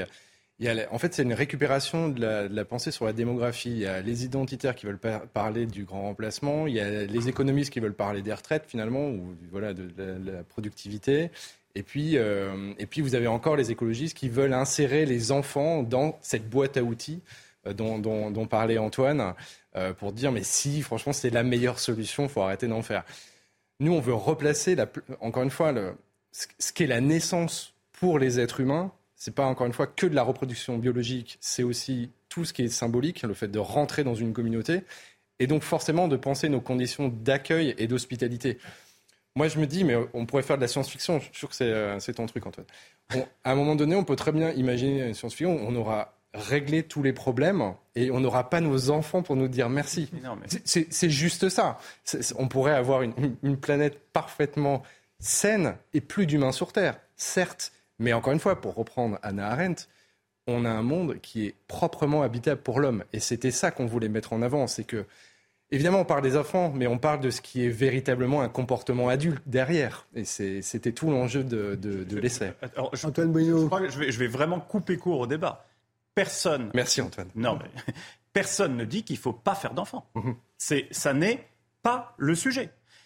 Euh, Deux points importants. Je, mets un bémol. Vous avez dans la jeune génération beaucoup de gens qui se disent. Mais c'est des choix, c'est les GINC. C'est Green Inclination No Kids. C'est des gens qui se disent personnellement, et moi je bah, évidemment, d'accord avec Frédéric, voilà, il n'y a pas de mesure coercitive. Moi je le sens pas, voilà. des tas de raisons, euh, voilà, etc. Et, en gros c'est là-dessus, c'est contre ça qu'il s'élève. Voilà, la, question, c'est encore une fois, c'est très différent au nord et au sud. Je suis d'accord, on ne peut pas mettre des systèmes euh, pour faire moins d'enfants au nord, ça n'a aucun sens puisque le taux de fécondité est déjà extrêmement bas. Mais il faut arrêter avec les politiques. On en vient à dire au sud, faites moins d'enfants. Non, alors, alors j'y viens. Il faut arrêter les politiques natalistes qui sont, on peut pas Autrement dit, à la fois être le héros euh, de l'accord de Paris euh, et euh, faire des allocations, universelles. Ça n'a absolument aucun sens parce que comme on ne maîtrise pas notre mode de vie, qu'on soit clair, notre empreinte environnementale, c'est notre mode de vie multiplié par notre nombre. Si le mode de vie, c'était un levier qu'on pouvait actionner facilement, etc., je suis tout à fait d'accord avec toi d'ailleurs, hein. c'est le nerf de la guerre, la production, la consommation, c'est-à-dire l'économie, sauf que c'est hyper dur à changer. Et donc ça va prendre beaucoup de temps et on ne maîtrise pas ça. Donc on est obligé d'avoir aussi un œil sur cet autre paramètre de l'équation euh, qui, est, euh, la, qui est la démographie. Mais ça paraît plus facile. je termine mon raisonnement. Alors, pour le Sud, c'est pas une injonction du Nord, en fait. C'est pas une injonction des Occidentaux, du tout. C'est-à-dire qu'il y a plus de 60, précisément, il y a 72% des pays où le taux de fécondité est le plus fort qui mènent des politiques dénatalistes. Ils sont débiles non, ils savent très bien qu'il y a un problème. La question, c'est est-ce que le Nord peut arrêter de mettre en place ces politiques natalistes qui sont en totale contradiction et financer, avec le pognon qu'on dégage, des politiques euh, d'éducation des filles dans le Sud et euh, de planning familial, d'accès à la contraception pour freiner la dynamique démographique dans ces pays-là? C'est aussi une question d'adaptation au réchauffement climatique. Hein. C'est dans, les pays où la dynamique démographique est la plus forte que le réchauffement climatique va frapper le plus fort et où la catastrophe humanitaire sera la plus importante. Marianne euh, Durano. Oui, oui, je, voulais juste rebondir sur, euh, sur deux points euh, euh, au propos d'Antoine Bueno. Premièrement, ça m'étonne beaucoup qu'on estime plus facile de changer le taux de natalité, le taux de fécondité d'un pays, plutôt que de modifier sa consommation. C'est-à-dire qu'on voit bien qu'on n'arrive même pas à interdire les pubs pour les SUV à la télévision, et, on estime qu'on va être capable de maîtriser la natalité. Donc je ne comprends pas comment M. Bueno peut ah, simple. dire qu'il est plus facile. ah, bah, ah bah, je vais vous dire, je peux dire à Marianne Plus technique. Euh, je, dis ce que j'ai dit et après je. Voilà. Comment est-ce qu'il serait plus facile d'agir sur l'intimité conjugale des personnes, sur ce qu'ils font au lit, sur les filles, si, ça, si, les femmes prennent ou non un moyen de contraception, alors qu'on n'est pas capable de gérer euh, les produits qui sont mis euh, sur les rayons de nos supermarchés, notre alimentation, des choses aussi superficielles que nos loisirs? Et, on prétendrait agir sur quelque chose d'aussi essentiel que la fécondité. Donc ça, ça m'étonne. Et juste sur la question de personne ne prétend qu'il faut plus faire d'enfants.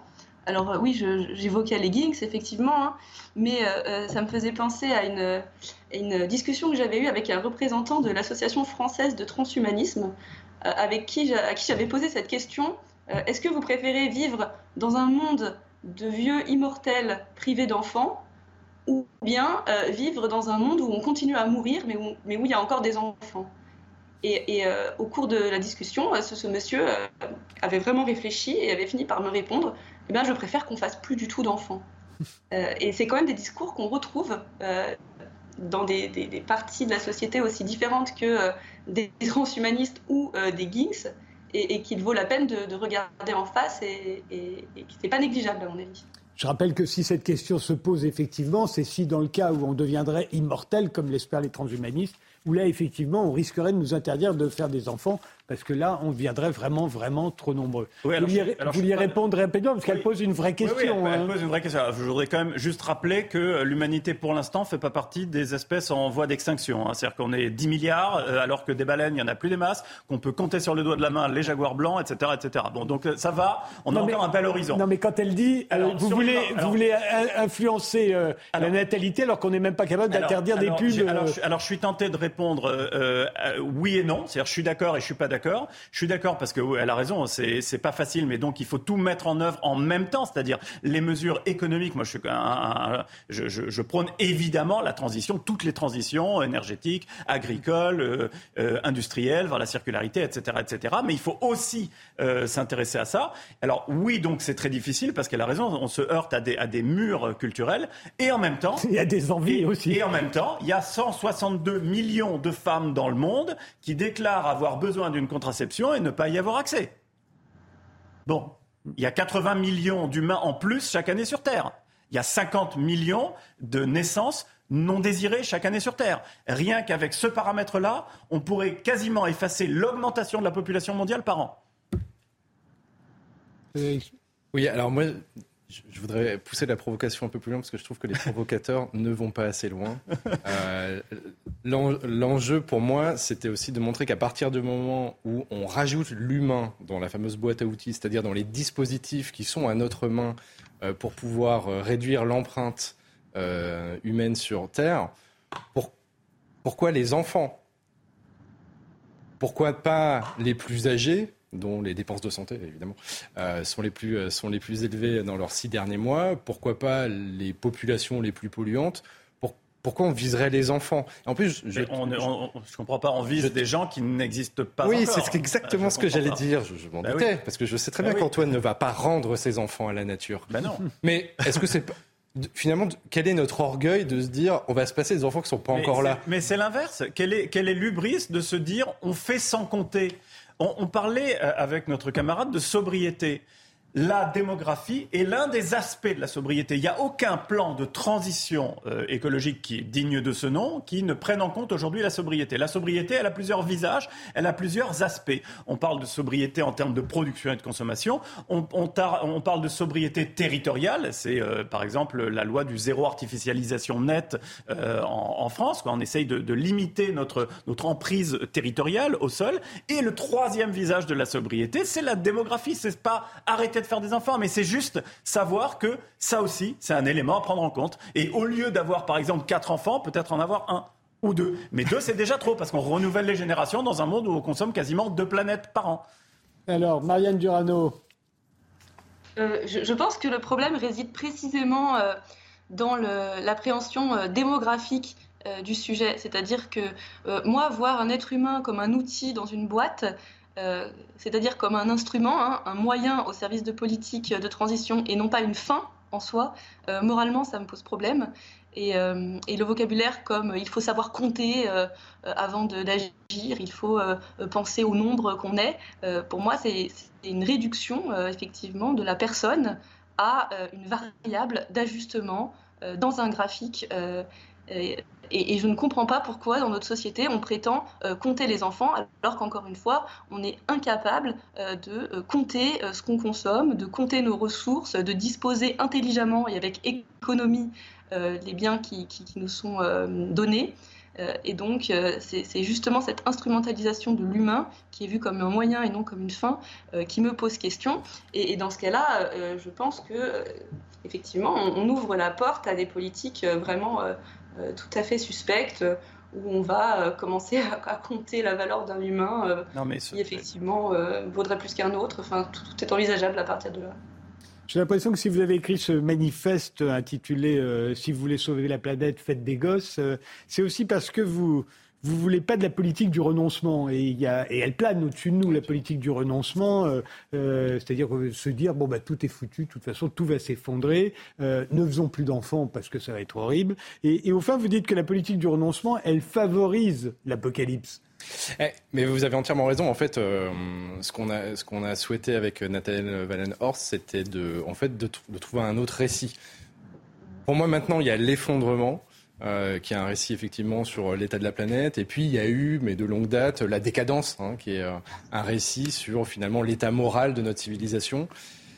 Et, là où vous avez raison, c'est que déjà on ne sait pas ce que ça peut produire comme type de comportement. Hein. On peut effectivement multiplier notre consommation en pensant que c'est effectivement la dernière génération, donc euh, profitons-en. Euh, et, encore une fois, moi je souhaitais remettre en avant quelque chose c'est assez naïf hein, finalement, mais de, très optimiste. Euh, c'est-à-dire, non, en vérité, il y a déjà eu, encore une fois, de grandes menaces au-dessus de nos têtes pendant des siècles. Euh, celle-là, bien sûr, là aussi, on est d'accord, elle est très importante et il faut s'y attaquer urgemment. Mais renoncer aux enfants, c'est renoncer à notre humanité. mais il parlait à ses enfants, aux enfants qui aujourd'hui ne voudraient plus avoir d'enfants. soyons, soyons, hyper clairs. Hein. Euh, la naissance d'un Américain aujourd'hui euh, est une bien plus mauvaise nouvelle pour la planète compte tenu euh, du mode de vie que celle de 10 Nigérians. Le problème, c'est qu'on ne sait pas ce que vont devenir les émissions carbone des États-Unis. On ne maîtrise pas cette mmh, trajectoire-là. Et inversement, les 10 Nigérians, ils vont accéder au développement. Et pour l'instant, il a l'air pas mal carboné, leur développement. Donc c'est une bombe à carbone, pour ne parler que du carbone, à retardement. Autre paramètre, là, on est dans une trajectoire qui nous mène à 2 à 3 degrés d'augmentation des températures. Ça veut dire quoi concrètement? Ça veut dire qu'il y a 20% de la bande euh, tropicale mondiale qui va devenir invivable, physiquement invivable. Hein, euh, il fera juste trop chaud pour survivre dans ces zones-là. Euh, au moins quelques mois par an. Et selon les, dynamiques démographiques actuelles, ça va concerner 3,5 milliards de personnes. C'est une catastrophe. Donc en fait, pour pas qu'il y ait des milliards de morts, il vaut mieux peut-être mettre un peu la pédale de frein. Mais il faut changer le modèle de consommation, Antoine. Ah mais on est d'accord. On est d'accord. C'est pas simple, mais on est d'accord. Mais, le, risque quand même, justement, c'est d'associer démographie à sobriété, c'est de brouiller complètement le message sur la sobriété, qui devrait être quand même notre niveau de consommation n'est pas soutenable à l'échelle de la planète. Il faut réduire notre consommation matérielle. Et je, veux dire, ce que j'essaie de montrer dans notre livre, c'est que c'est pas une perte, même du point de vue économique, en tout cas pour la France, mais ça risque de brouiller le message et rajouter l'aspect démographique qui forcément hérisse beaucoup de gens, on le voit, euh, mmh. ça, ça, hérisse les gens, risque de faire oublier que le point central, c'est de réduire la consommation j'ai un enfant, je consomme plus. C'est indissociable. Mais peut-être, mais ça, détourne le débat. On voit sur d'autres débats la question démographique, qui, je crois, à mon avis, va nous faire prendre du retard sur les actions à mener. Je vous interromps parce que c'est fini. Enfin, le temps est parti. Non, mais ça ne finira jamais. Mais maintenant, on va s'intéresser à ces idées chrétiennes qui ont bouleversé le monde, elles aussi. Peut-être qu'on va y revenir d'ailleurs. Euh, mais d'abord, c'est le rappel des titres. Isabelle Piboulot.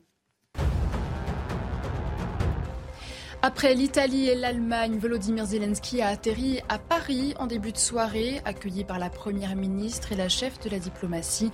Le président ukrainien a ensuite rejoint Emmanuel Macron pour un dîner de travail à l'Elysée.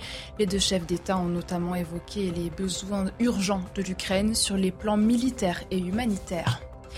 Emmanuel Macron réunira demain à Versailles plus de 200 investisseurs étrangers. La sixième édition du sommet Choose Friends y sera organisée. L'Hexagone attire les investisseurs internationaux. 28 investissements directs étrangers seront annoncés d'un montant record de 13 milliards d'euros. Des projets qui doivent permettre la création de 8000 emplois. Et puis la Turquie suspendue au résultat du dépouillement de l'élection présidentielle.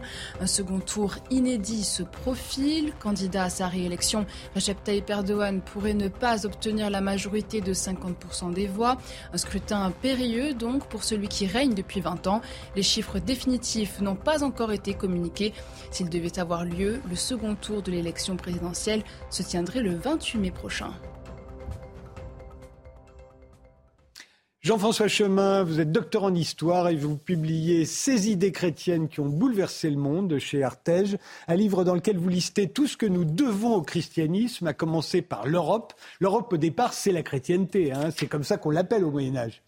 Alors effectivement, déjà, ce que je voudrais dire, c'est que le mot Europe, dans son sens euh, moderne, euh, est apparu sous la plume d'un moine, Saint Colomban, dans deux lettres qu'il a écrites euh, au pape. Et euh, pour lui, l'Europe, c'était l'espace soumis à l'autorité spirituelle du pape. Donc, dans son sens moderne, euh, l'Europe prend une dimension à la fois politique et religieuse. Et puis, à l'époque de Charlemagne, la chrétienté, c'est l'empire carolingien, qui correspond aussi à l'Europe. Donc, euh, les deux termes vont rester synonymes assez longtemps. Vous dites qu'on doit au christianisme la séparation des sphères politiques et religieuses. C'est le propre de la chrétienté occidentale, dites-vous. Euh, pourtant, l'Église a été longtemps associée au pouvoir et, il a fallu, euh, chez nous, euh, la loi de 1905 pour séparer pour séparer l'Église et l'État. Et on l'a vu en Angleterre avec le couronnement de Charles III, il est toujours le chef de l'Église anglicane. Alors, il, va être, il, serait difficile de répondre de manière très brève à cette euh, question, parce que c'est une question qui s'est développée sur euh, finalement toute l'histoire du christianisme. Euh, déjà dans l'Évangile, il y a cette parole du Christ rendez à César ce qui est à César et à Dieu ce qui est à Dieu. Et mon royaume n'est pas de ce monde. Bon, l'idée a été développée par saint Augustin au moment de l'effondrement de Rome, puisque les, contemporains faisaient reproche au christianisme de dire bah, regardez, à partir du moment où l'empire romain se convertit au christianisme, c'est le moment où il s'effondre. Et saint Augustin a donc expliqué la chose en disant il faut distinguer euh, la cité des hommes de la cité de Dieu.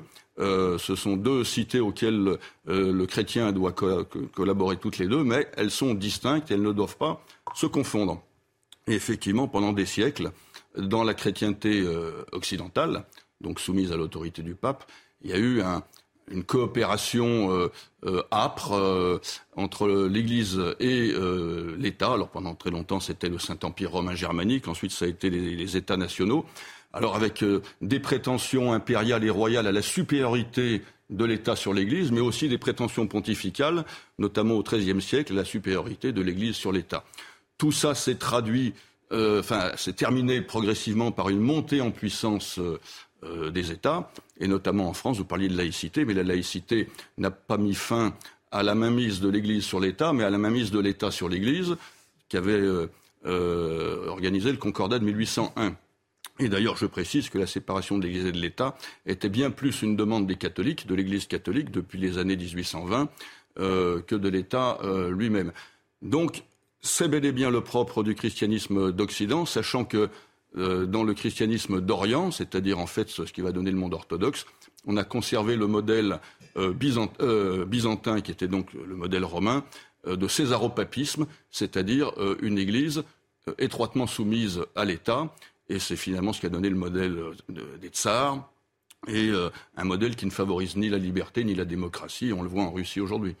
Euh, la liberté, c'est le christianisme euh, qui nous l'a apporté, euh, dites-vous. C'est pas la République. Bah, la République est, un avatar. Je vais choquer peut-être ou provoquer, mais la République, pour moi, est un avatar du christianisme. elle ne s'inscrit pas véritablement en rupture par rapport à, l'histoire antérieure, mais elle est un, aboutissement, en fait, d'une évolution qui euh, qui s'est faite avant elle. On a eu différentes étapes de montée en puissance de l'État par rapport en France par rapport à l'Église, avec euh, le gallicanisme, l'absolutisme. Euh, et pour moi, la République, en fait, est une sorte de fusion nucléaire entre l'Église catholique et l'État. Mais alors pourquoi le pourquoi enfin si j'ai une petite idée parce que j'ai lu votre livre, mais je vous pose la question pour tous ceux qui ne l'ont pas lu, pourquoi le christianisme euh, c'est à lui qu'on lui doit la liberté pour vous? Bah, tout simplement parce que le, le, le, Christ est, véritablement venu euh, nous apporter euh, ce, ce, message de liberté. Alors euh, c'est pas un message politique. Il s'agit pas de dire, euh, voilà, on a fait le Christ est venu faire une révolution, il a brandi un drapeau, il a fait un mai 68, euh, et du jour au lendemain, on s'est retrouvé libre. Ce qui est très intéressant, c'est de voir que l'Église a avancé dans, sa lecture des, Écritures, sans doute sous l'action de, l'Esprit Saint, et que c'est petit à petit qu'on a pris conscience d'un certain nombre de choses euh, qui ont euh, libéré. Alors, je, prends dans mon livre l'exemple des, esclaves ou l'exemple des femmes. À l'époque euh, du, Christ, l'esclavage était une évidence pour tout le monde. C'était une évidence pour tout le monde, même d'une certaine manière pour saint Paul qui disait esclaves, soyez soumis à vos maîtres. Mais n'empêche que le christianisme, en proclamant l'égale dignité de tous, quelles que soient leurs conditions sociales, quel que soit leur, leur genre, etc., a eu ce côté totalement euh, révolutionnaire, euh, c'est-à-dire que petit à petit, euh, bah, on s'est dit, on s'est mis à, libérer ses esclaves tout naturellement quand on était un, maître chrétien, parce qu'on a considéré que bah, c'était des êtres humains comme nous. Puis on s'est retrouvé, on ne sait pas quand, mais il y a un moment donné en Occident, les historiens ne sont pas d'accord sur le moment, mais où il y a quasiment plus d'esclaves en Europe et c'est une exception parce que dans les continents voisins, euh, dans les civilisations voisines, il y avait des esclaves et euh, ça, semblait encore une évidence. Alors paradoxalement, l'esclavage a ressurgi à la, fin de la Renaissance, euh, je pense, avec la redécouverte des auteurs grecs et latins, parce que par exemple pour Aristote, Aristote justifiait philosophiquement l'esclavage en disant il y a des gens qui sont faits pour être maîtres et d'autres qui sont faits pour être esclaves. Cicéron considérait que l'esclavage faisait partie du droit naturel et donc, en redécouvrant ces auteurs, dans un contexte où on avait découvert l'Amérique et on avait besoin de main-d'œuvre, etc., euh, ben on a recréé un esclavage qui avait, euh, qui avait disparu euh, d'Occident. L'Église, les papes successifs l'ont condamné, mais de manière un peu.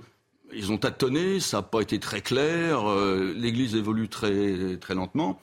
Mais finalement, le résultat de tout ça, c'est qu'on a fini. Alors, c'est la République, certes, qui a, qui a aboli l'esclavage en 1848, mais l'évolution, l'incitation, le mouvement euh, a été initié lentement, euh, mais sûrement par l'Église.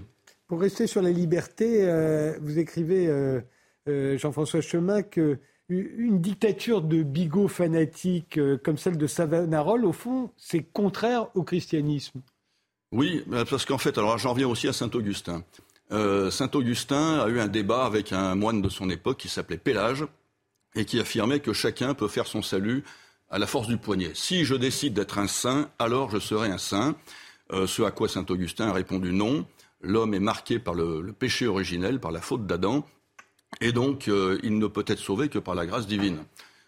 donc c'est très orgueilleux et vain de prétendre faire son salut par soi-même.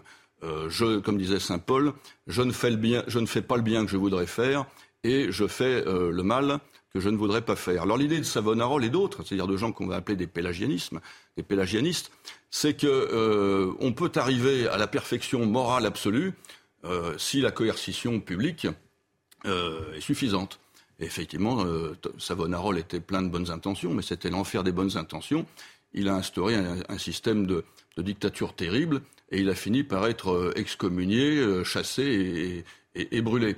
Mais je crois que ça reste une tentation, y compris de notre République, euh, qui est pélagianiste un petit peu quand même, sans le savoir, qui consiste à dire nous pouvons tous être des gens parfaitement vertueux, lutter contre nos phobies, aimer toutes les catégories de personnes, accueillir, ne pas juger les autres. Enfin, il y, a vraiment un côté pélagianiste, mais avec cette idée qu'on y arrivera si on est puni.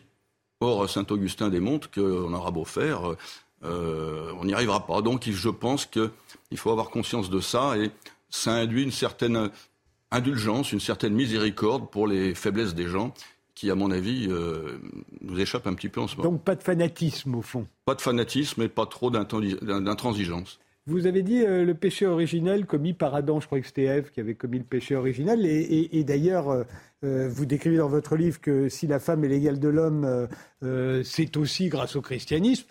Je vais vous dire, dans la Bible, euh, c'est pas vraiment ça, et notamment parce qu'il y a Ève, parce qu'il y a le péché originel, parce qu'il a enlevé une côte d'un homme pour en faire une femme. Enfin, vous connaissez tout ce que on, oui, mais on, dit là-dessus. On se fixe là-dessus, mais euh, pour ceux qui liront mon livre, je, cite de longs extraits des échanges épistolaires entre euh, Héloïse et Abélard.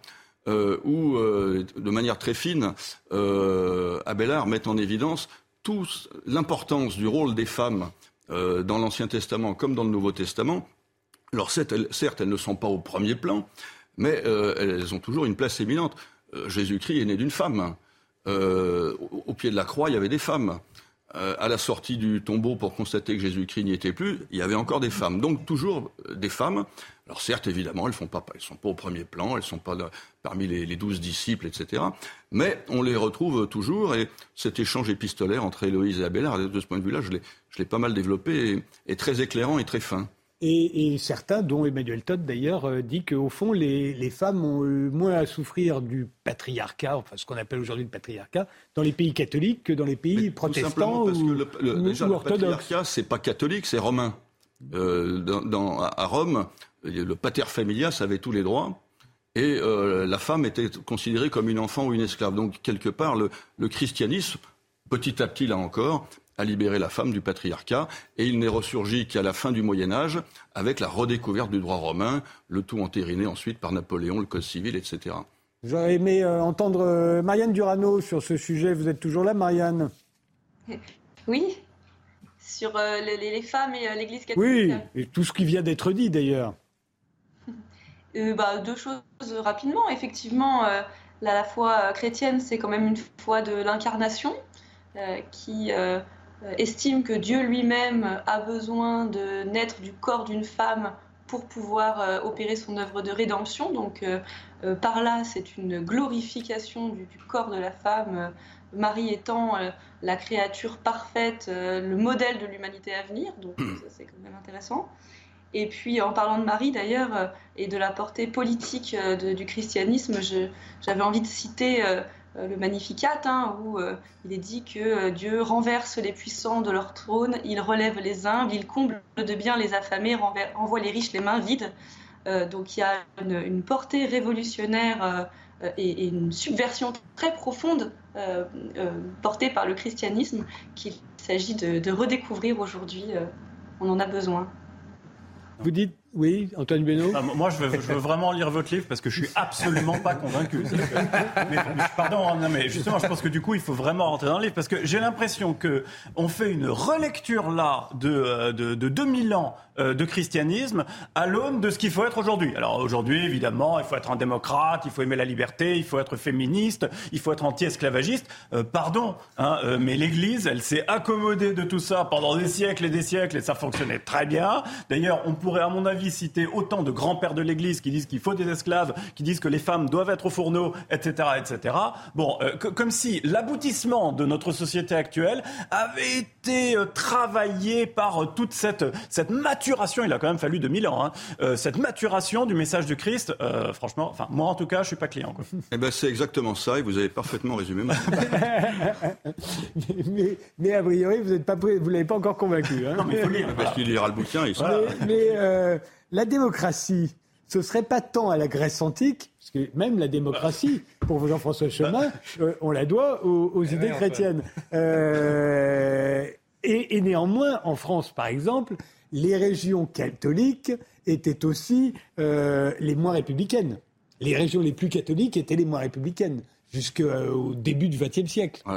Alors, je vais juste dire un mot d'abord par rapport à la réaction de M. Benoît. Il est ah. clair qu'il y a, sur les sujets que je traite là, une telle doxa hmm que euh, mon, ma réflexion va contre toutes les idées reçues et que donc je pense que ça mérite effectivement d'aller voir de plus près parce que ben, toutes ces idées euh, qui semblent aujourd'hui évidentes et comme je le disais tout à l'heure, elles ont mis 2000 ans à, à, à, mûrir, mais elles ne sortent pas de rien. C'est pas la génération spontanée. Bon, deuxièmement, la démocratie. On nous cite effectivement le modèle athénien, éventuellement le modèle euh, romain. Alors, euh, à Athènes, la démocratie a été une petite parenthèse euh, dans l'histoire euh, athénienne, euh, au 5e siècle, et puis dès le 4e siècle, elle avait très largement disparu. Quant à Rome, c'était une république qui n'avait rien de démocratique, mais qui mariait, on parlait d'un régime mixte, qui mariait les trois régimes, la monarchie, la démocratie et l'aristocratie. Alors, je, maintiens que la pratique concrète de la démocratie, eh bien, c'est euh, dans l'Église euh, qu'elle s'est euh, perpétuée. Alors, tout d'abord avec l'élection des évêques. au 5e siècle, par exemple, on voit avec l'élection de Saint-Martin ou d'autres, les évêques étaient élus par les par les fidèles, mais au lieu de protester, euh, renseignez-vous. je n'ai pas, de compétences dans le domaine. Je n'ai pas de compétences dans le domaine de la démographie. Laissez-moi répéter que les évêques euh, étaient élus euh, au début du mois, de, enfin, à la fin de l'Antiquité. Bon, ensuite, comme le pape d'ailleurs, en tant qu'évêque de Rome. Il a été décidé en 1059 que le pape serait élu. après que les empereurs germaniques aient pris l'habitude de nommer les évêques, il a été décidé à nouveau ah, euh, par le concordat de Worms en 1122 que les évêques seraient élus. Et dans les monastères, on élisait les abbés. Alors on élisait les abbés euh, euh, par la pratique d'abord de ce qu'on appelle la seigneur pars, donc c'était les, moines les plus anciens qui élisaient les abbés. Mais avec les, ordres mendiants, dominicains et franciscains, on s'est mis à pratiquer la majeure part, c'est-à-dire l'élection à la majorité. Donc, effectivement, il y a peut-être des modèles théoriques, historiques, anciens avec euh, euh, la Grèce euh, et Rome.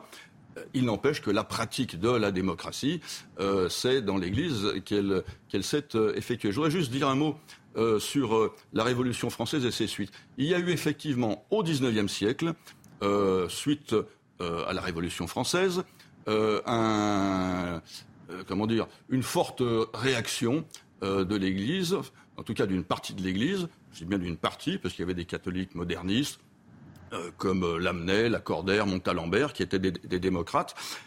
Euh, donc effectivement, c'était par réaction. Mais la Révolution française, elle a été faite par qui, sinon par des curés L'abbé Sieyès, non mais. Talleyrand. Fouché. Non mais, Fouché. Attendez, attendez, juste. Attendez, attendez. Fouché, je savais pas.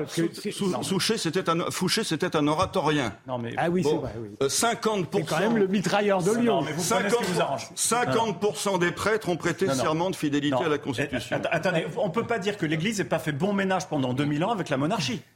La croix et le goupillon. Mais, non, mais c'était un ordre social qui était fondé sur l'Église n'est pas là pour faire la révolution. Quand c'était une monarchie, elle était monarchiste. Ça fait 2000 ans sur, deux, sur la République, elle date de quand? Ça, ça, fait, ça a fait 2000 ans de monarchie et 100, 100 ans de république, enfin. Benjamin Brice avait un mot à dire. Moi, je, je salue, disons, le, le, la, la, volonté iconoclaste, etc. Mais j'ai peur que ça amène parfois quand même à des excès. C'est-à-dire que attendez, j'en ai d'autres. Oui, oui. Non, mais quand, quand, on parle de la, la traite euh, esclavagiste, c'est parce qu'il y aurait eu les auteurs grecs et latins qui seraient, qui auraient ressurgi. Moi, j'aimerais bien voir effectivement ce que les esclavagistes lisaient, mais en général, ils étaient chrétiens, ça c'est sûr. Je suis pas sûr qu'ils lisaient les auteurs grecs et latins. Et en revanche, quand on parle de la Révolution française, la démocratie, etc., là, c'est plus les auteurs grecs et latins, alors que, je veux dire, des Montesquieu, des Rousseau, etc., les avaient lus et s'y intéressaient beaucoup plus qu'à la Bible. Et là, non, c'est, euh, disons, l'élection des évêques 1500 euh, ans auparavant, qui serait responsable de ça Donc, Je pense qu'il y, y, a un moment, je, je, je, salue le geste, mais je crois qu'il y a quand même un risque de, disons, avoir une thèse et de prendre tous les éléments qui aillent dans ce sens-là et de risquer de manquer d'autres éléments. Non ben réponse de Jean-François Chemin. Ben moi, je crois que c'est pas parce que des chrétiens ont pratiqué l'esclavage que l'Église en est responsable. Oui. Mais alors pourquoi les Grecs et les Romains en seraient responsables Mais parce que parce que non mais attendez, euh, je pense que alors là effectivement la pratique de l'esclavage relève certainement de cette notion de, de péché euh, que, que porte l'homme en lui. Simplement, ce que je veux que vous compreniez, c'est que euh, l'esclavage n'est considéré à l'évidence comme un péché que parce que le christianisme a considéré que c'était un péché.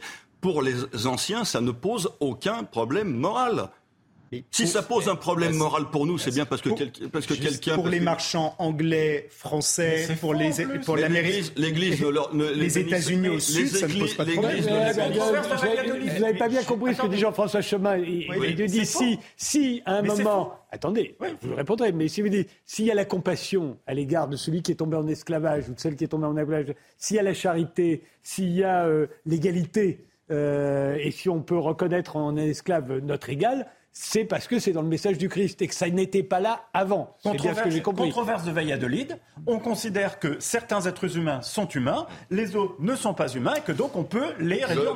Je, la controverse de Valladolid. Celui qui défend cette thèse était mis à l'index, alors que bah celui, alors, que celui qui euh, lui, lui, répond ne l'était pas. Donc oui, c'est quand même deux chrétiens qui se. Non mais attendez, je vous arrête parce que comme dans l'erreur. Hein, pardon, j'ai dit une bêtise? Non, non, mais il y, y, a deux chrétiens, sauf que ce qui est extraordinaire, c'est qu'on prend les arguments de Sepulveda comme les arguments de l'Église, alors que son livre était mis à l'index. Voilà, et que donc les arguments de l'Église, c'est les arguments inverses. Et, juste, encore une fois, parce qu'il y a Frédéric qui va intervenir, il y a Marianne aussi, et il nous reste trois minutes, juste parce que c'est le plus beau, pour moi, dans ce que vous dites. Vous dites qu'au fond, même la science l'enseignement, mais surtout la science, sont encouragés en Europe pendant des, des, siècles par le christianisme. Et là, je me suis dit, il y va fort parce que Giordano Bruno, Copernic, Galilée doivent se retourner dans leur tombe. Alors il faudrait que j'ai plus de... Oui, mais juste quand même. Un Donc je, dis, je ne dis pas que l'Église les a encouragés, je dis qu'elle l'a permis. C'est-à-dire que je montre que la possibilité de la science euh, elle résulte du fait que, les, un, le, christianisme a désacralisé la nature, euh, deux, euh, à un moment donné, euh, donc au 12e, 11e, 12e siècle, la, théologie est devenue une science théorique qui s'est séparée donc de, de, de, de, la science, science humaine. Enfin, bon, voilà. Ce qui a donné en fait euh, la possibilité à la science de se développer indépendamment de la théologie. Le fait que la théologie se soit séparée pour devenir une discipline purement spéculative a laissé euh, la possibilité, ce qui n'empêche pas effectivement que l'Église étant prisonnière des connaissances de son temps, à euh, différents moments, a condamné les progrès scientifiques. Sauf que dès Saint Augustin, on savait que l'Église, enfin que les Écritures doivent être certainement prises au pied de la lettre pour ce qui concerne les questions de la foi, mais certainement pas pour ce qui concerne les questions euh, annexes. Alors Frédéric Spignani, très vite. Oui, j'avais une question de curiosité parce qu'on a, on a parlé démocratie, on a parlé révolution française. Est-ce que les premiers chrétiens nous ont légué le communisme? Bah, Alors ça c'est, une, ça, c'est une. Les, premiers chrétiens mettaient, les premiers chrétiens mettaient leurs biens en commun. Ah euh, de là à, faire. Le christianisme, c'est pas une idéologie politique. Hein, c'est une, pratique qui est fondée sur l'amour. Donc oui, les premiers chrétiens euh, ont mis leurs biens en commun. Les premiers chrétiens n'ont jamais euh, inventé et imposé un système politique. Marianne Durano, il nous reste une minute. Est-ce que vous les voulez? Euh, Moi, je ne suis pas historienne. Ce que je recherche, c'est en tant que philosophe la, la portée des mots qu'on lit et qui peuvent encore résonner aujourd'hui. Donc je, voilà, je, me laisse interroger par, par ce que dit Jean-François Chemin et, et je ne suis pas capable de trancher sur des, questions historiques si pointues. Donc, Merci beaucoup. Merci d'avoir euh, participé à cette émission. Euh, je vous remercie de nous avoir suivis. Je vous donne rendez-vous au prochain numéro. Ce sera samedi prochain à 22h. Je vous souhaite à tous une très bonne nuit.